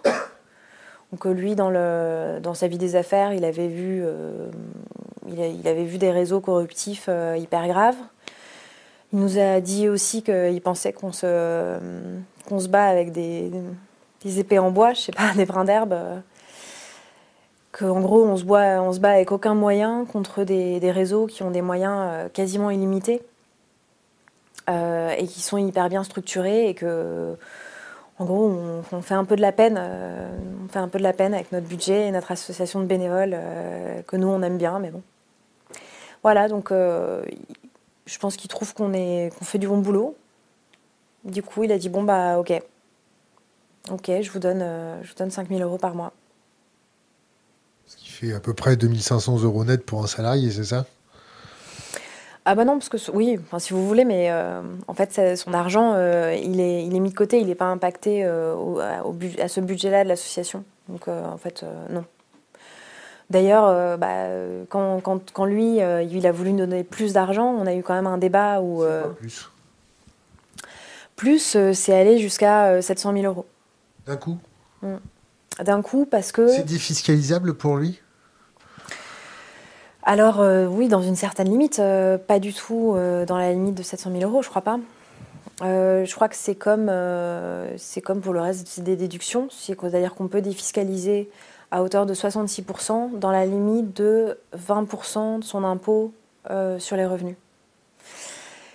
Et euh, en fait, euh, lui, il a, voulu nous donner plus d'argent. Il nous dit, mais écoutez, euh, vous avez besoin de plus de juristes, vous avez besoin de matos, là, vous me faites de la peine, en gros, à vous battre contre des géants avec des moyens, des moyens tout petits. Et moi, je lui dis, bah non, en fait, nous, on n'acceptera jamais qu'un poste de salarié soit financé par un don. On n'acceptera pas ça parce que on veut, on veut pas se retrouver dans la position de devoir licencier euh, si jamais il y a un désaccord, euh, si jamais il y a un désaccord et que, vous nous menez, si vous pensez qu'il est temps d'arrêter vos dons, on ne veut pas se retrouver dans une situation où nous on doit virer quelqu'un. Du coup, il m'a dit d'accord, donc si je suis votre raisonnement, euh, il faudrait peut-être financer tout ça à l'avance. Bah, si vous voulez, moi je vous donne trois postes, quatre ans à l'avance. Et sur, sur, quoi moi je lui ai répondu, bah non, en fait on ne peut pas accepter autant d'argent, déjà je ne suis pas certaine qu'on en ait besoin. Et en plus de ça, ça représente deux fois notre budget annuel. impossible, impossible. Donc on n'a pas arrêté de lui dire non. C'était insistant? Non, euh, je crois qu'il euh, a, euh, il peut-être de, des difficultés à comprendre en fait pourquoi on refusait son argent sans qu'il se vexe, quoi. Qu'il se dise mais attendez, vous n'avez pas confiance en moi, vous croyez que je vais essayer de vous influencer, vous croyez que je vais essayer de vous trahir, de vous mettre dans une sale position. Je dis, moi, je crois pas, je prends des décisions de principe pour, euh, pour défendre l'indépendance d'Anticor et, tout le monde est d'accord avec moi dans l'association. Je pense que maintenant, il a compris. Euh, ne comprenait pas à l'époque, mais, euh, mais là, ça fait, euh, ça fait des mois qu'il est traqué dans les médias, donc j'imagine qu'il a compris. Le fait de recevoir de l'argent qui, fait partie de l'optimisation fiscale, ça pose une question éthique ou pas? Ah, je, pense pas que cet argent fait de vient de l'optimisation fiscale. J'en sais rien en tout cas. C'est une personne qui lui fait de, l'optimisation fiscale. Euh, alors, euh, la réponse à ça, euh, elle est délicate. Hein. Moi, je dis pas que c'est ma position là est facile. En gros, nous, ce qu'on protège, c'est l'indépendance d'anticorps. Ça, on la protège évidemment. Là, c'est pas une question d'indépendance, puisque nous, on a, limité les dons. En plus, on vient de relimiter les dons. Euh, on a prévu des mécanismes de, publication. La question, là, c'est la, moralité. Nous, euh, nous ce qu'on se, dit, c'est que. Euh, frotte pas le micro. Pardon, désolé. nous, ce qu'on se, ce qu'on se dit, c'est que c'est pas impossible qu'une personne profite du système et, veuille, le, veuille le changer qu'il euh, n'a pas tort de dire qu'on se bat avec très très peu de moyens contre, euh, contre des, systèmes euh, corruptifs, mafieux, ultra puissants. Et, et que bah, n'y a, pas un système fiscal spécial pour les adhérents pour les adhérents d'anticorps. C'est nous ce qu'on fait, c'est qu'on dit aux États qu'il faut changer ça. n'a pas d'odeur, c'est ça? Ah bah si, on, si, si l'argent a de l'odeur euh, quand elle vient d'une infraction, euh, d'une infraction pénale évidemment. Ce mec-là, euh, de, ce que moi j'ai compris, mais je ne suis pas son expert comptable et puis je ne suis pas son porte-parole non plus. mais de ce que j'ai compris de ce qu'il me dit, il fait, il fait aucune, aucune fraude fiscale. il a eu des, impôts? Il paye des impôts en France, beaucoup. En tout cas, si pas beaucoup. Bah, je sais pas, je vais pas demander je vais pas passer mes journées au téléphone avec lui. Hein, je, bon, moi, j'ai cru en sa sincérité quand il m'a dit qu'il euh, voulait lutter contre la corruption. Euh, il n'a jamais cherché à influencer Anticor et euh, s'il l'avait fait, il se serait pris une, porte hein, dans la gueule. Ça, c'est très clair. Et, et, et puis, je, bah, je, crois, je crois aussi que les personnes, oui, peuvent, peuvent profiter d'un système et le trouver injuste et vouloir se battre Internet, contre Pourquoi on ne trouve pas la liste des gros donateurs chez Anticor ah, On ne publie pas du tout, euh, ni, ni, la liste de nos donateurs, ni la liste de nos adhérents. Alors maintenant, ça va changer parce que du coup, on a, on a, on a adopté un système qui est hyper complexe. Mais bon, maintenant, euh, euh, les personnes ne pourront pas donner plus, à Anticor plus de 7% des recettes N-1 euh, sans que leur nom soit publié euh, dans le rapport euh, financier. Et nos notre rapport financier, nos rapports, tous nos rapports moraux sont sur notre site internet. Vous avez tous les chiffres d'anticorps, toute notre comptabilité sur le site. On sait un petit scénario là. Est-ce que vous pensez que vous n'avez pas eu votre agrément? Parce que imaginez-vous, la, la, DGSI enquête sur, sur vous se rend compte qu'il y a un mec qui fait de l'optimisation fiscale à Singapour, au Luxembourg, ainsi de suite. La DGSI appelle le cabinet du ministre. Ils disent attention, ingérence potentielle dans les élections de l'État. On a un milliardaire qui s'amuse à survitaminer des associations qui cherchent des poux à, notre bonne classe politique. Attention, attention, réétudier leur agrément. Est-ce que ça, ça peut tenir debout? Cette méfiance concernant votre agrément du fait qu'il y ait euh, de l'argent qui puisse arriver euh, comme ça? Je ne sais pas s'ils se méfient de tout ou s'ils si, cherchent des failles. On n'a pas, pas, besoin de ce donateur euh, pour...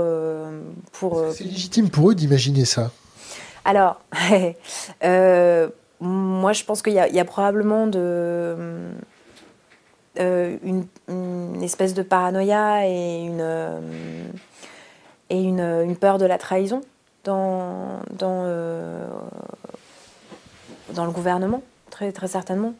Mais bon, ça, ça ne me regarde pas vraiment. En fait, moi, ce qui m'intéresse, c'est qu'il y a cinq conditions pour avoir euh, l'agrément. Et parmi ces conditions, euh, il y a euh, l'indépendance, l'indépendance de l'association, notamment au regard de ses ressources. Et il n'y a, a, a, aucune raison que parce qu'une personne fait de l'optimisation fiscale, on considère que l'association manque d'indépendance. Ce qui est si cette personne a des liens financiers aussi avec d'autres partis politiques Avec d'autres partis politiques euh, Ou avec d'autres personnels politiques Ouais, on n'est pas, on n'est pas un parti politique. Euh, si cette personne a des liens, bah, tant, tant qu'elle ne elle, elle fait pas pression sur Anticor, tant que nous, on ne vend pas euh, notre activité contre, contre des sous, euh, en fait, non. La question... On n'est pas de l'activité contre des sous. Oh, bah, bah non. Ça peut être interprété aussi comme ça, non? Bah non. Non, non. Pourquoi ce serait interprété comme ça? Non, on a... Vous pensez avoir été sur écoute euh, Je l'ai pensé, oui. Pourquoi? Parce que mon téléphone fait vraiment plein de bruits bizarres. Oui, oui, ça... ah bah, je ne m'y connais pas en technologie. Euh, mais j'ai ouais, quand même... Euh beaucoup d'étranges bruits sur mon téléphone, mais je ne sais pas si c'est un signe d'être sur écoute ou pas. D'ailleurs, je veux bien des conseils si quelqu'un veut bien m'en donner. Euh, J'ouvre une parenthèse, le boycott n'est pas interdit en France. Ah. Voilà. Ainsi, en article 225-1 et 225-29 du Code pénal. Bon, bah on s'y met tous alors. Donc, euh, revenons à nos moutons. L'optimisation fiscale, les sous, des sous qui viennent de loin. Accordons accordons-nous sur, euh, sur le bénéfice du doute concernant ce généreux bienfaiteur. Est-ce que vous, le fait de le faire rentrer ou le faire approcher l'équipe de Blast, c'était une erreur non, euh, non. Le mettre en relation avec Blast, je pense pas. Moi, le... ce qui s'est passé, en fait, c'est que il, nous... il voulait nous donner beaucoup plus d'argent que ce qu'on. Beaucoup plus. Bah, je vous l'ai dit. Il, voulait nous, il nous a proposé à un moment. Euh... Pour Anticorps Ah oui, Anticorps. Et pour Blast Ah, bah, ça, c'est une autre question. Ce que je voulais vous dire, c'est que euh, quand il a voulu nous proposer tout cet argent, moi, j'ai dit non, évidemment. Ça allait arriver comment? Par quel cheminement? Par quel compte en banque? En cash, en valise? Est-ce que vous faites comme euh, certains politiques qui se font attraper euh, gare du Nord avec des valises de cash? Mmh, bah, bien sûr. Non? Non, non, beau, non pas du même, tout. Nous, ce qu'on fait, euh, ce qu'on fait, le, la seule chose qu'on arrive à faire, parce que bon, euh, ils sont marrants, mais bon, on n'est quand même pas le fisc, ni la, ni la DGSI, ni la DGSE.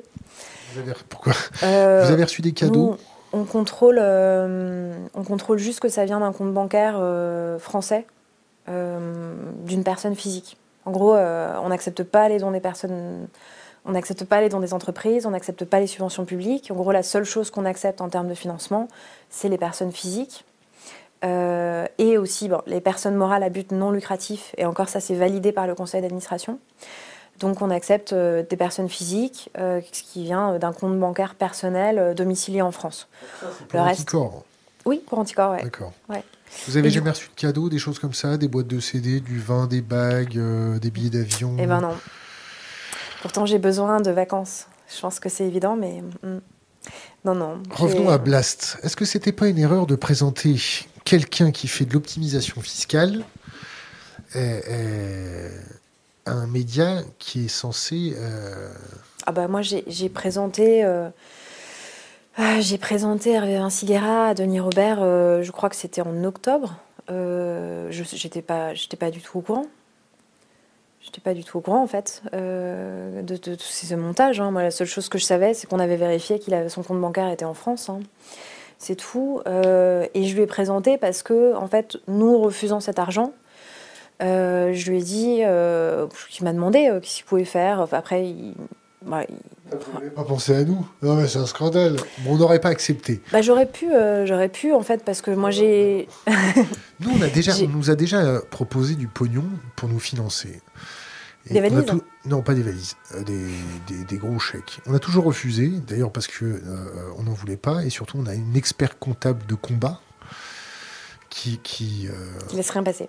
Ah ben c'est hors de question, mais même pour nous, c'était hors de question. C'est même avec un contrat comme quoi il avait aucune décision, pas, en gros c'était euh, des sous. Euh, nous, on n'en veut pas. Pourquoi vous, connaissant ça, euh, vous présentez ça à notre média? Parce qu'il y avait 700 000 balles qui, devaient être déclaquées, autant que ça serve à quelqu'un. Bah, moi, je, déjà, je ne savais pas. Je voulais Les restos du cœur, c'était pas bien, non? Les restos du cœur pourquoi pas aussi Moi, je, en fait, lui, lui son, le, sens de, de, ce financement, c'est qu'il veut lutter contre la corruption. Donc, euh, donc euh, voilà, s'il veut, il veut aider euh, à, au paiement de repas de personnes, je pense qu'il sait très bien où est tout seul. Oui, 700 000 balles, ça fait un, une sacrée tripotée de repas quand même, non? Ah bah oui, ce serait très bien. Mais d'ailleurs, je pense qu'il a, il a plus d'argent que ça. Donc s'il a envie, qu'il donne. D'ailleurs, que les riches, que les riches donnent plus. Hein, vous savez combien il a? Combien il a? Combien il pèse? Je ne sais pas. J'ai entendu des personnes qui m'ont dit qu'il était presque milliardaire. Personne ne pourra le savoir. Je n'ai même pas lu les articles sur ces montages. Est-ce que vous comprenez euh, le sens de mes questions? Je vous pose ça pour que les choses soient très claires. Hmm. Qui est un milliardaire philanthrope? Bon, déjà, milliardaire et philanthrope dans la même phrase, c'est compliqué qui, est un milliardaire, qui est décidé d'aider son pays pour faire monter des associations qui traquent les corrompus, qui traquent le détournement de pognon, on se dit ok. Mais peut-être que dans un coin de notre tête, on peut se dire, il souhaite aussi vous donner soit le baiser de la mort, soit vous instrumentaliser, soit servir son propre agenda. Oui, alors notre premier réflexe quand on a quelqu'un qui, qui, nous soutient euh, financièrement, c'est pas de se dire que qu'il est là pour nous couler. Hein. Euh, peut-être qu'on est naïf, mais bon, je pense pas. Naïf. Non, non. Le premier réflexe, c'est de se dire qu'a priori, il est, il est d'accord avec nos combats. Hein. Et de toute façon, instrumentaliser Anticorps, bah comment? Comment il pourrait faire ça? Et euh, je sais plus ce que vous avez dit, nous couler, bah. de la mort. Ouais, bah, ce serait un peu euh, spécial de se dire qu'il nous a aidés financièrement pour finalement que ça euh, marche les pas médias. Avec Anticor, et il va sur Blast, c'est ça? Grâce à vous. Vous euh, faites entrer le loup dans la bergerie. oui, je les ai présentés parce, que, parce que Denis, donc ça devait être en octobre, parce que Denis avait décidé de créer son média.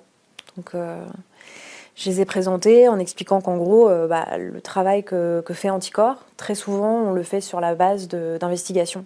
En gros, euh, si, euh, il faut aider la lutte anticorruption, en gros, il faut aider les médias qui enquêtent sur ça. Mais il y en a, y en a pas mal hein, qui le font et qui le font très bien. Donc, Parce que vous avez senti quand même cette personne voulant donner de l'argent avec, avec ces motivations-là. Oui.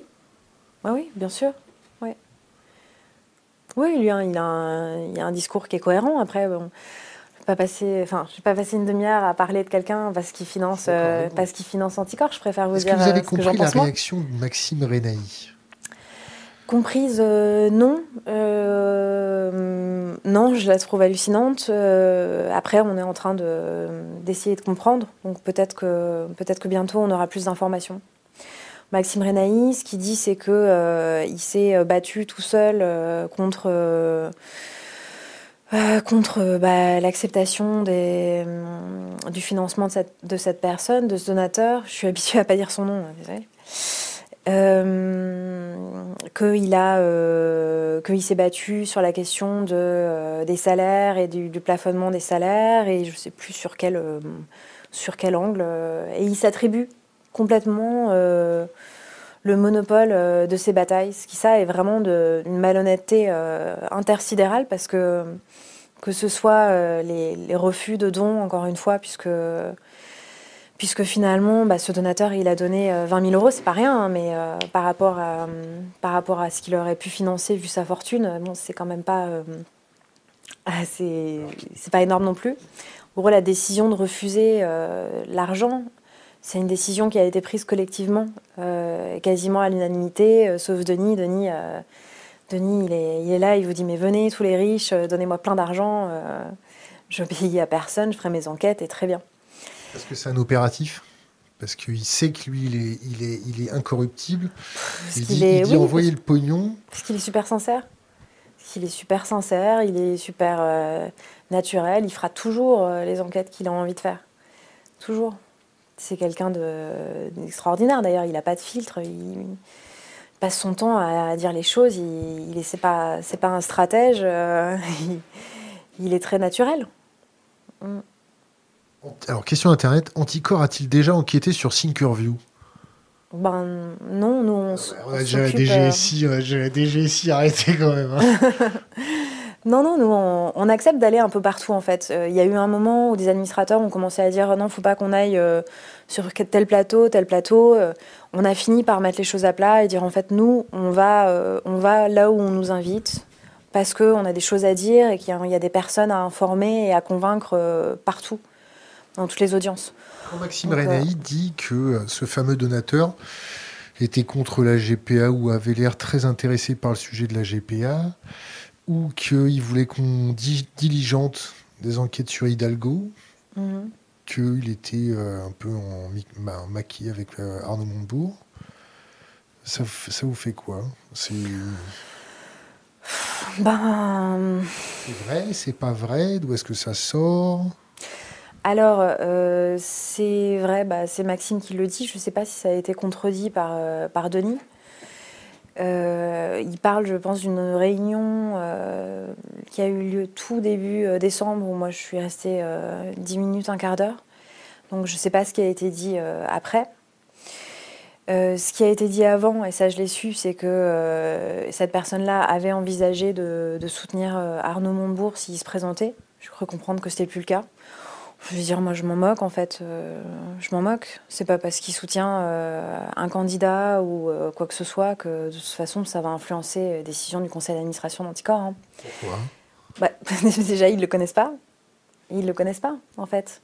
Il y a eu une information du bureau, certes, mais nous, on a une politique de confidentialité qui fait que le nom des donateurs, il, est, il peut être transmis, si besoin, euh, bah, à, nos salariés et euh, aux membres du bureau s'il y a besoin. Euh, et puis bah, notre prestataire, prestataire informatique. Donc en fait, le conseil d'administration n'est pas informé du nom des donateurs. En plus, on en a 1600, donc moi, je ne suis pas du tout informée non plus du don des donateurs. C'est juste que s'ils donnent plus d'un certain montant, là, bah, on va leur poser un peu plus de questions, s'assurer que c'est bien voilà, basique quoi, avec les, euh, avec ce qu'on a comme arme, hein, c'est-à-dire poser des questions, avoir des réponses. Euh, voilà. On ne diligente pas d'enquête sur nos donateurs, pas du tout. Est-ce que si un donateur vous demande de vous intéresser plus à un tel ou un tel, ça... Ah ben là, il va, il va arrêter de donner dans la seconde. Il va, il va, il va se faire foutre dehors, ça c'est sûr. Question Internet, vous êtes plutôt Macron ou Montebourg? Bon, je ne suis pas vraiment venue pour euh, parler de mes opinions politiques. Accepté. Alors nous, on nous pose une question. Qui vous a proposé des gros chèques? Alors il y avait un producteur de télé et des gens qui travaillaient dans l'audiovisuel, mais euh, ça ne nous intéressait pas.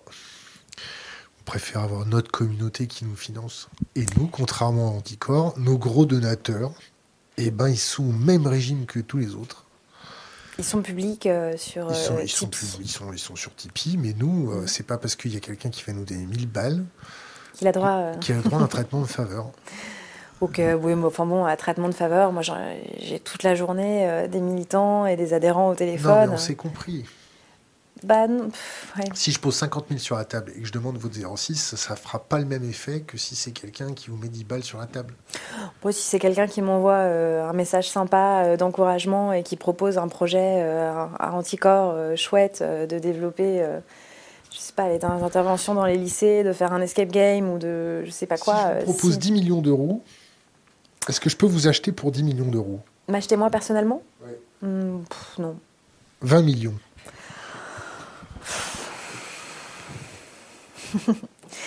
Moi, je, suis, je vous l'ai dit, je suis pas, euh, Pas j'ai pas, besoin de beaucoup d'argent pour vivre. Qu'est-ce que vous pouvez nous dire de cette histoire avec euh, Maxime Renaï qui s'énerve de son côté, euh, Blas qui est obligé de répondre, cette querelle? Bah, ce que je sais, c'est que la version de Maxime tient pas debout du tout. Selon vous? Bah non, je pense que c'est objectivement, elle tient pas debout parce que lui, il dit qu'il a claqué la porte parce que euh, il, a, enquêté euh, sur euh, Hervé Vinciguerra et qu'il a alerté sur ses, avoirs financiers et que euh, il n'a pas accepté ça et qu'il a claqué la porte. Sauf qu'entre temps, il y a eu trois mois et il a continué à travailler avec Blast sur la campagne. Il est devenu salarié de Blast.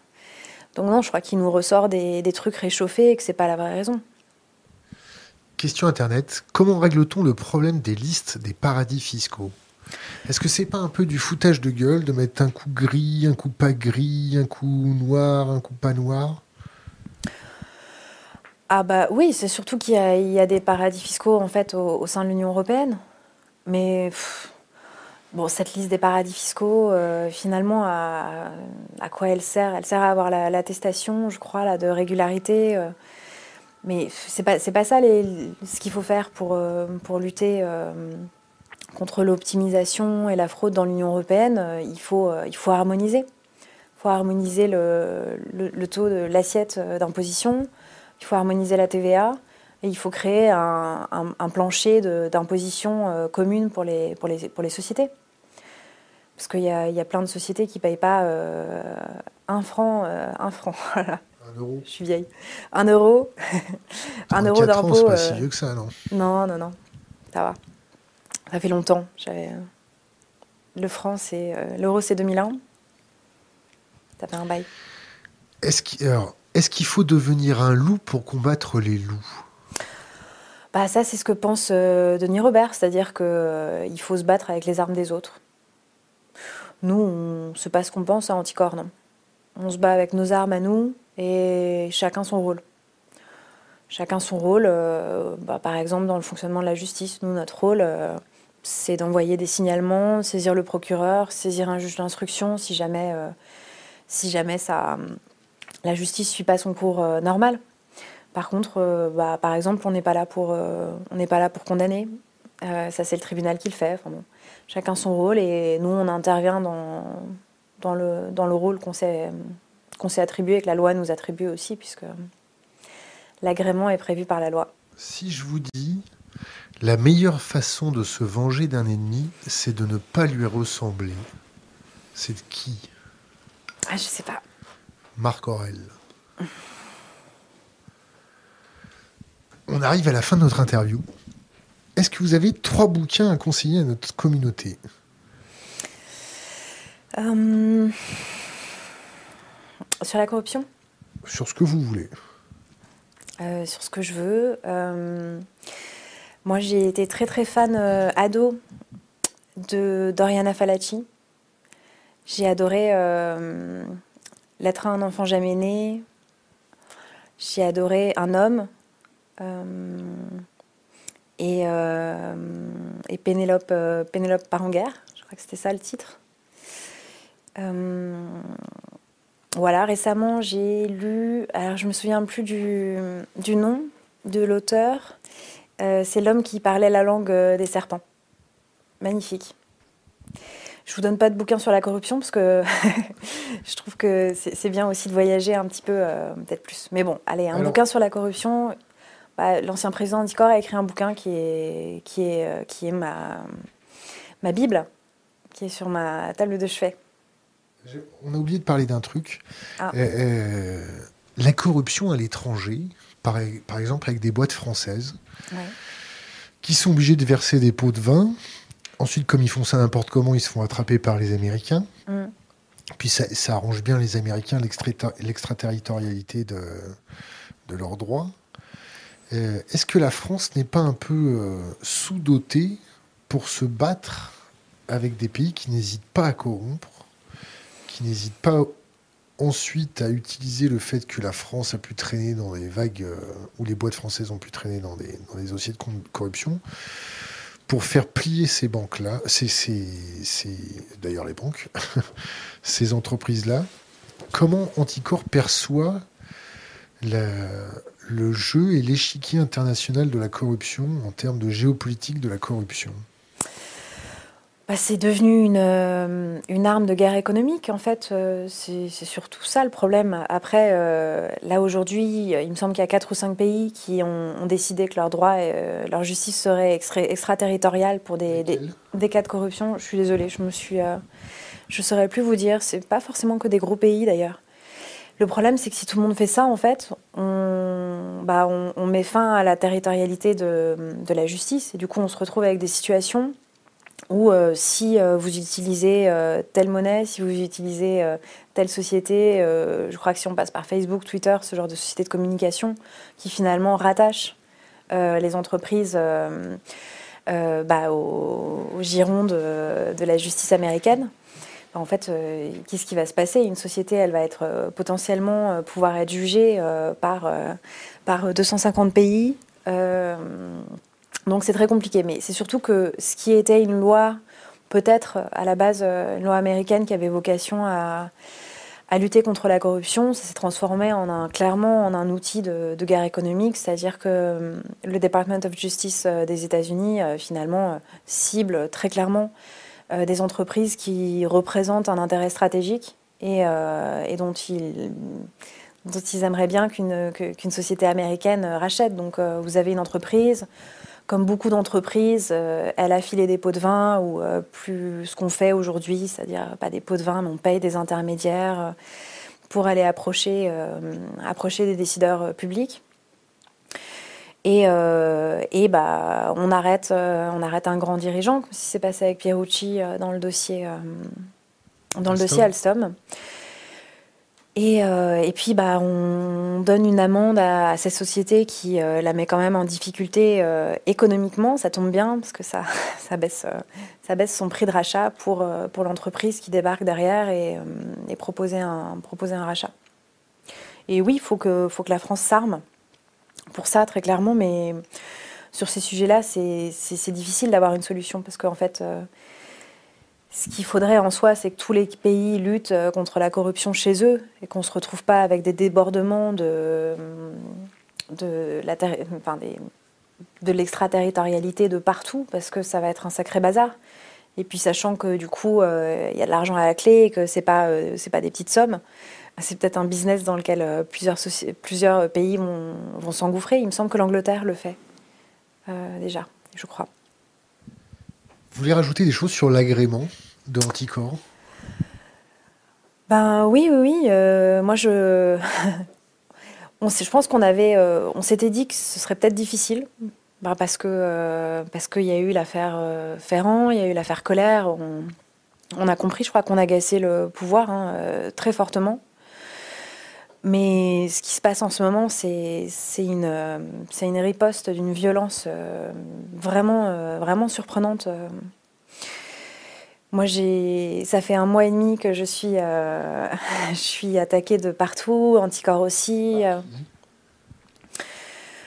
Alors, ça a commencé par un journal qui s'appelle Causeur, qui a, qui a dit que j'avais commis un parjure, c'est-à-dire qu'il a dit que j'avais menti devant euh, la représentation nationale. Ça a été repris euh, par un député, puis par d'autres journaux, par le JDD, par euh, Le Point. Ils bien ce truc-là, Ils aiment bien faire le téléphone arabe. ouais, mais moi j'aime pas. j'aime pas, c'est difficile depuis un mois. C'est pas vrai? Non, c'est faux, c'est complètement faux. Moi, pour vous dire, j'ai tendance à. je suis même allée voir euh, un avocat pour, euh, pour me le faire confirmer. Euh. Moi, je me suis dit, mais c'est pas possible que, que, que des journaux, qu'un député relaie des accusations de parjure. dire, moi, je suis quand même bénévole, on est tous bénévoles, on fait, on fait un boulot que le gouvernement devrait faire et on le fait avec pas beaucoup de moyens on, s'est rendu euh, en mai devant l'Assemblée euh, devant l'Assemblée nationale. On avait bossé pendant trois jours. L'agrément, ça sert à quoi en fait? Expliquez à notre communauté. L'agrément, ça sert à empêcher que des affaires de corruption soient enterrées. C'est ce qui s'est passé dans le dossier Ferrand. Le dossier Ferrand, il était classé à Brest, on allait le chercher. Le dossier Colère, il a été classé au parquet national financier. C'est un dossier qu'on allait chercher aussi. Et maintenant, ces deux dossiers sont devant un juge d'instruction. Voilà. Ça sert à ça, l'agrément. C'est hyper important. Il faut absolument qu'on l'ait. Je pense que si on a des difficultés actuellement, c'est qu'on a, a, trop bien fait notre boulot. Et que le reste, bah, c'est des opérations de, déstabilisation euh, pour euh, créer du doute, en fait, et, préparer l'opinion à, un non-renouvellement. Et ça, il ne faut pas le laisser faire parce que. C'est votre interprétation. Oui, bah oui, je vous donne mon interprétation. Je pense que ça, c'est une grosse campagne euh, de, déstabilisation et que et que euh, bah, finalement, j'entends absolument personne qui nous fait des critiques euh, sur euh, comment on mène nos dossiers, par exemple. Bah ouais, il y a des gens qui nous disent au départ, ouais, bah, vous portez plainte beaucoup contre la droite. On dit, bah non, en fait, allez regarder sur notre site internet, regardez nos dossiers, c'est faux. On, a porté plainte contre, contre des élus de gauche aussi, on n'a aucun souci à le faire. Et et voilà, on va continuer à faire ce, bon boulot. Moi, je pense qu'il est, il est vraiment euh, nécessaire dans une, dans une démocratie. On a besoin de ça. Vous pensez qu'on est en démocratie encore? On est en démocratie défaillante. Là, c'est officiel. C'est ce que dit économiste a dit, euh, a dit sur la France. Et je pense qu'on a, on, perd des contre-pouvoirs. Les contre-pouvoirs, les contre-pouvoirs sont énormément attaqués euh, en France on aime ou on n'aime pas euh, les gilets jaunes. Moi, je suis pas, je suis pas venue pour vous donner un positionnement euh, politique. En revanche, je suis choquée, mais j'étais choquée dès le départ euh, sur la manière dont des citoyens qui ont des revendications politiques ont été malmenés, frappés. Il y en a qui ont perdu des membres. Enfin, je trouve ça hallucinant. Payé avec notre argent, avec nos impôts. Ah oui, bah là, c'est même plus l'enjeu en fait. C'est même plus l'enjeu. L'enjeu, c'est la, santé des personnes, la possibilité pour des citoyens d'aller dans la rue avec des revendications politiques. Et moi, je suis extrêmement choquée de ça. Je ne vous dis pas que je soutiens euh, forcément leurs revendications politiques, même si je ne les soutenais pas, je m'en fous. Je veux être dans un pays où les citoyens peuvent sortir dans la rue et manifester et dire qu'ils en ont marre. Et s'il y a des débordements, ben, euh, ils, doivent, être gérés euh, avec le moins d'usage de la force possible. On a, parlé, enfin, il y a plein, c'est des sujets qui ont été traités euh, très tardivement euh, par les médias, parce qu'il a fallu attendre huit mois pour que, BFM parle de violence policière. C'est quand même euh, huit mois x 4, 32, 32 manifs à peu près, peut-être plus, pour que BFM parle de ça.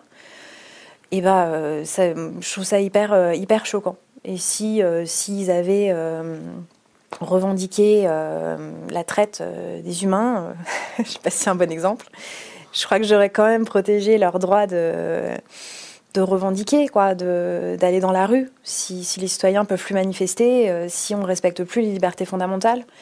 on n'est plus en démocratie. Et je pense qu'il y a aussi un gros problème avec les médias. de liberté de la presse, de, pluralité de, la presse et que ça, c'est quand même euh, très compliqué et, et ça, ça, a un impact parce que ça, ça forge, euh, bah, ça forge l'opinion des, des, citoyens et quand on se retrouve avec euh, tous les plateaux télé qui disent que c'est grave d'avoir condamné Sarkozy à un an de prison ferme pour, pour trafic d'influence et corruption, bah, je suis étonnée, étonnée que finalement il n'y ait, qu'une version qu'une version dans beaucoup de médias et qu'il n'y ait pas beaucoup de voix dissonantes.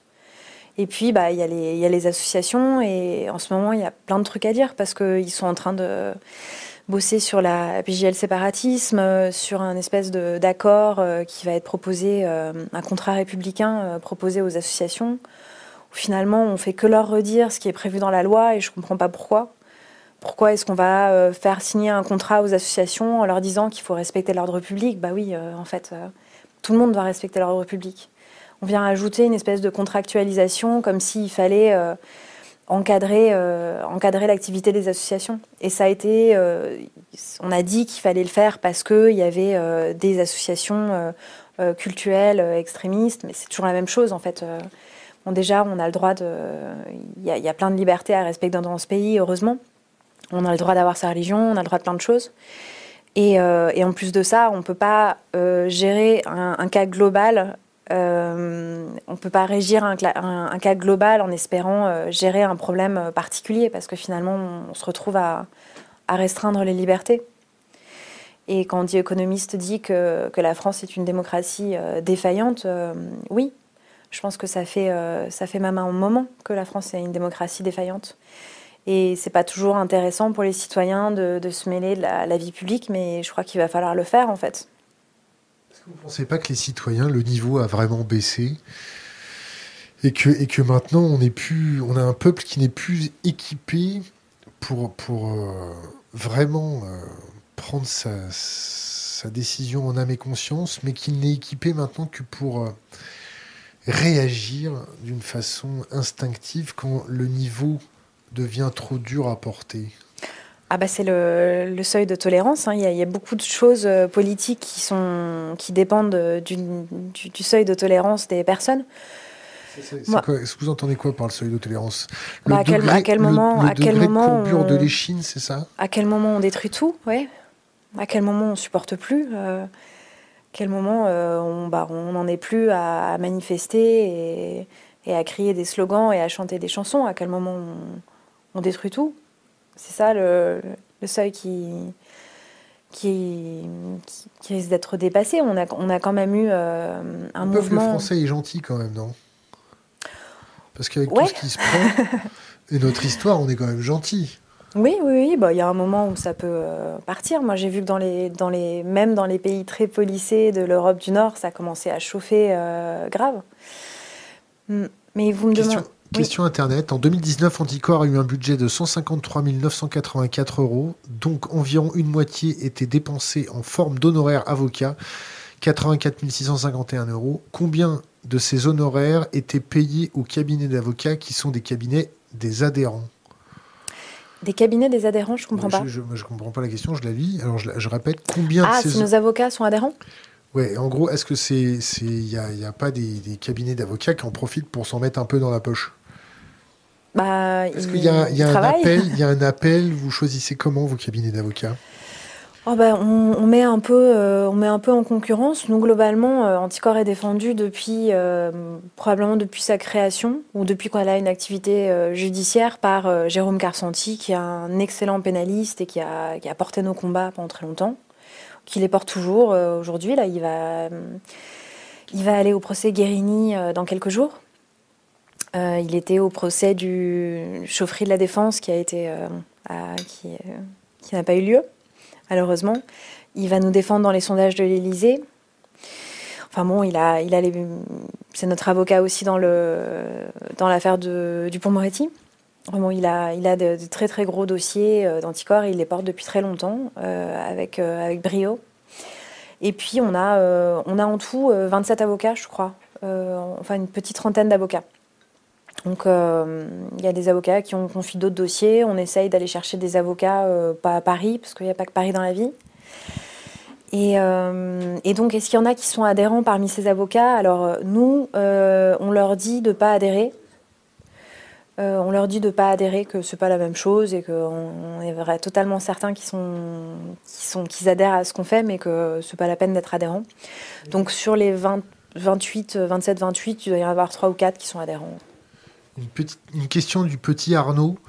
Euh, est-ce que vous avez déjà eu des contrôles fiscaux? Euh, Alors j'imagine que ça va venir. Pour l'instant, ce que j'ai eu, c'est des pré-contrôles fiscaux. C'est-à-dire que quand on est avocat, on doit, euh, on doit passer par une société de gestion des intérêts libéraux. Euh, et, contrairement à tous mes camarades de promo euh, de l'école euh, des avocats, bah, moi j'en ai, eu pas mal. J'en ai eu en fait, ils sont déclenchés à partir de septembre 2019. Et je ne sais pas s'il y a un lien, absolument pas, donc ça avait toute réserve, mais c'est dans la période où tout s'est commencé à se déclencher contre Anticor. Euh, là, en l'occurrence, c'était dix jours après la mise en examen de Richard Ferrand, mais bon, moi, je, dis ça comme je dis rien parce que j'ai absolument pas de preuve d'un lien. Mais à partir de là, euh, septembre 2019, j'ai été contrôlée sur trois années d'exercice. Et, euh, janvier 2020, j'ai failli pleurer. contrôle sur 2019. Donc en, six mois, j'ai été contrôlée, pré-contrôlée sur quatre années d'exercice. Et surtout qu'en janvier 2020, moi j'avais pas fait ma compta, je n'étais pas prête de la faire vu que je la fais 15 jours avant le moment où je dois payer mes impôts. C'est pas bien ça. Non, c'est pas bien. Je vous conseille de prendre un expert comptable. Oui, je crois que je vais le faire parce qu'en plus je fais ma compta en regardant Netflix. c'est pas bien non plus. On connaît, on connaît une expert comptable de combat. Bah, si elle, elle laisse rien passer, ok. Ah, ouais, ouais, ouais, et moi, de toute façon, j'ai gagné de l'argent dans cette histoire parce que je suis vraiment des seules avocates à ne pas déclarer ses déj, à pas mettre ses, déjeuners en charge. Donc, euh, quand j'ai repris ma compta et que j'avais plus de temps pour la faire, euh, évidemment. la facture avec le nom des gens. C'est un peu comme. Euh, c'est discutable pour les avocats. C'est discutable pour les avocats, mais. Pour les journalistes aussi, à mon avis. Ah oui. Eh, mais comme on n'est pas journaliste, Question Internet, comment voit-elle l'évolution de la corruption à l'avenir en France? Son avis sur le futur de la France? Alors... Euh... Lâcher, hein. bah, moi, j'aimerais bien déjà qu'on soit 200 000 à Anticor euh, dans les mois qui viennent. Euh, c'est 35 euros, euh, vraiment, venez nous soutenir. Quand on, arrive dans un, procès, il y a un peu cette impression que les, citoyens défonce les portes de la salle d'audience. C'est ça qu'on veut faire, c'est faire rentrer les citoyens euh, euh, dans les salles d'audience et porter une voix. Et, c'est vachement bien qu'on soit hyper nombreux. C'est au sens figuré, ça veut dire réinvestir les citoyens dans le processus, c'est ça Oui. C'est notre avocat qui représente, qui représente les citoyens et il défonce pas la porte, il l'ouvre et il la referme.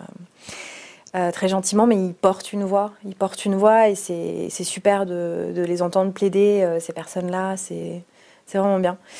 Et l'avenir du pays, euh, moi, ce que, ce que, ce que j'aimerais, c'est que bah, qu'on arrive à que la justice condamne de manière suffisante pour que le, reste de la classe politique ait vraiment une secousse, un réveil, parce qu'il y a eu tellement d'alertes et finalement, on a, l'impression qu'il y en a plein qui n'ont toujours pas compris.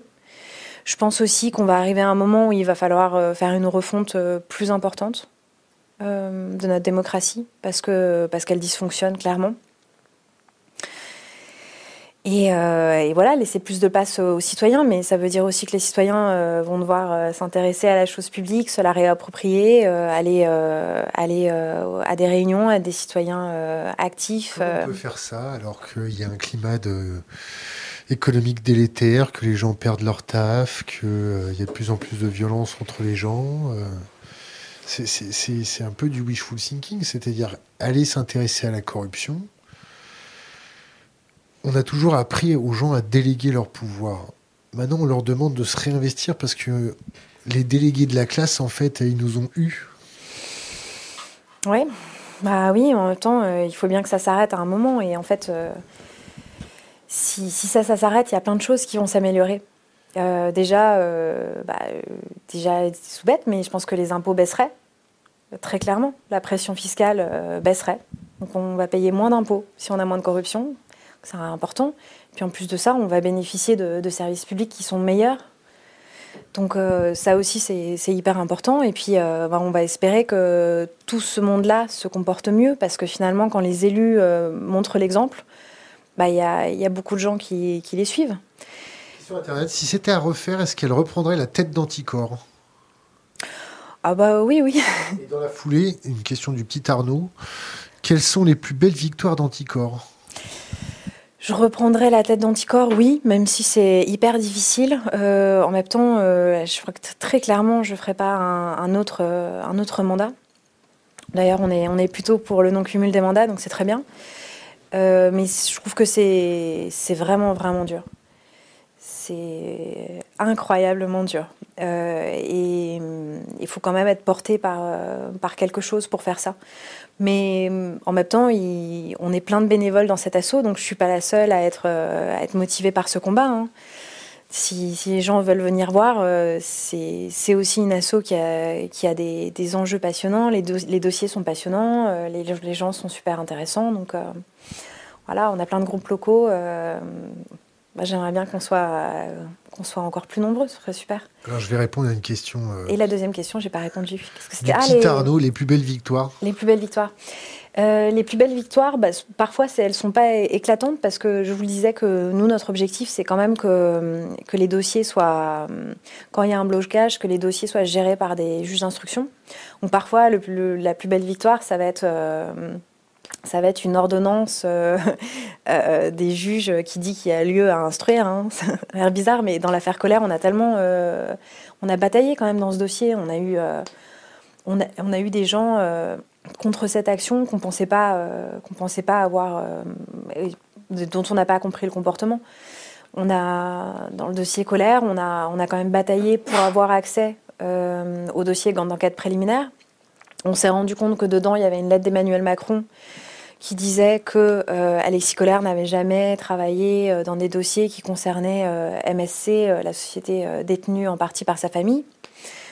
On s'est rendu compte qu'entre le, la, euh, au milieu, cette lettre est intervenue entre un premier rapport euh, qui était à charge contre Alexis Colère et qui disait OK, faut y aller, et un deuxième rapport dit définitif, euh, tronqué d'une quinzaine de pages, et dans lequel on disait rien à voir, circuler, et on a eu un classement sans suite du parquet national financier un mois plus tard. Et quand on a enfin réussi à avoir le dossier d'enquête préliminaire et qu'on voit la lettre d'Emmanuel Macron, en disant bah attendez, il y, avait plein de lettres dans ce dossier déjà qui disaient ça, qu'il n'avait pas, euh, euh, bossé sur des dossiers de, MSC. Pourquoi est-ce que quand c'est Emmanuel Macron qui le dit, ça change la donne? Pourquoi est-ce que le PNF classe le dossier? Pourquoi est-ce que l'inspecteur de la BRDE laisse cette lettre dans le dossier aussi? Et euh, bah, quand on a vu ça en janvier, c'était en janvier 2020 on décide de se constituer partie civile, c'est-à-dire de saisir un juge d'instruction. Et là encore, euh, le parquet national financier a euh, pris des réquisitions de non-instruire, c'est-à-dire qu'il a demandé au juge de ne pas ouvrir d'instruction. Et les juges ont décidé qu'ils allaient instruire. Donc ça, c'est complexe euh, à expliquer, c'est un peu long, mais ça, c'est voilà, c'est une victoire. Après, on a obtenu des condamnations. Je pense que la, condamnation de Paul, de Jacobi, qui est, qui est devenue définitive, donc là, j'ai même pas de souci de diffamation, euh, je peux vous dire que c'est un délinquant. il a été condamné définitivement. Euh, ça, c'était une victoire. C'était un, un procès depuis longtemps, euh, mené par Anticor depuis longtemps. On a aussi obtenu d'autres condamnations. de, on a obtenu la condamnation de, Mathieu Gallet en première instance. Il a fait appel. Il est présumé innocent. On a eu la condamnation de Martial Passy, qui était, euh, qui était maire de Givors, j'ignore s'il l'est encore d'ailleurs, qui est euh, un élu, euh, un élu de, de gauche. et qui a fait appel aussi également. De toute façon, nos procès durent 10 ans. Des prétentions politiques Des prétentions politiques? Vous comptez vous présenter un jour? Non. Est-ce que vous avez un conseil pour les jeunes générations? Une bouteille à la mer Stade où ils en sont, moi je dirais euh, de, diversifier les sources, euh, d'aller voir des médias, euh, indépendants. C'est le plus intéressant qu'ils peuvent faire pour forger une opinion. Après, je pense que l'école républicaine fait déjà quand même pas mal ce boulot-là. mais si en dehors, dehors de, ça, ils, veulent forger des opinions, il bah, faut, ouais, faut aller diversifier les médias, aller voir plein d'autres médias. Et bah, j'en profite euh, pour dire qu'aussi on, on, est ravis, quand ce sera possible euh, de nouveau, d'intervenir dans les, dans les lycées. On, on, fait ça via le mécanisme de la réserve citoyenne. Du coup, bah, s'il y a des profs qui ont envie qu'on vienne parler de corruption, on est ravis de le faire, euh, d'essayer de sensibiliser un peu les futurs électeurs, citoyens. Elise Van Beneden, merci. Merci à vous.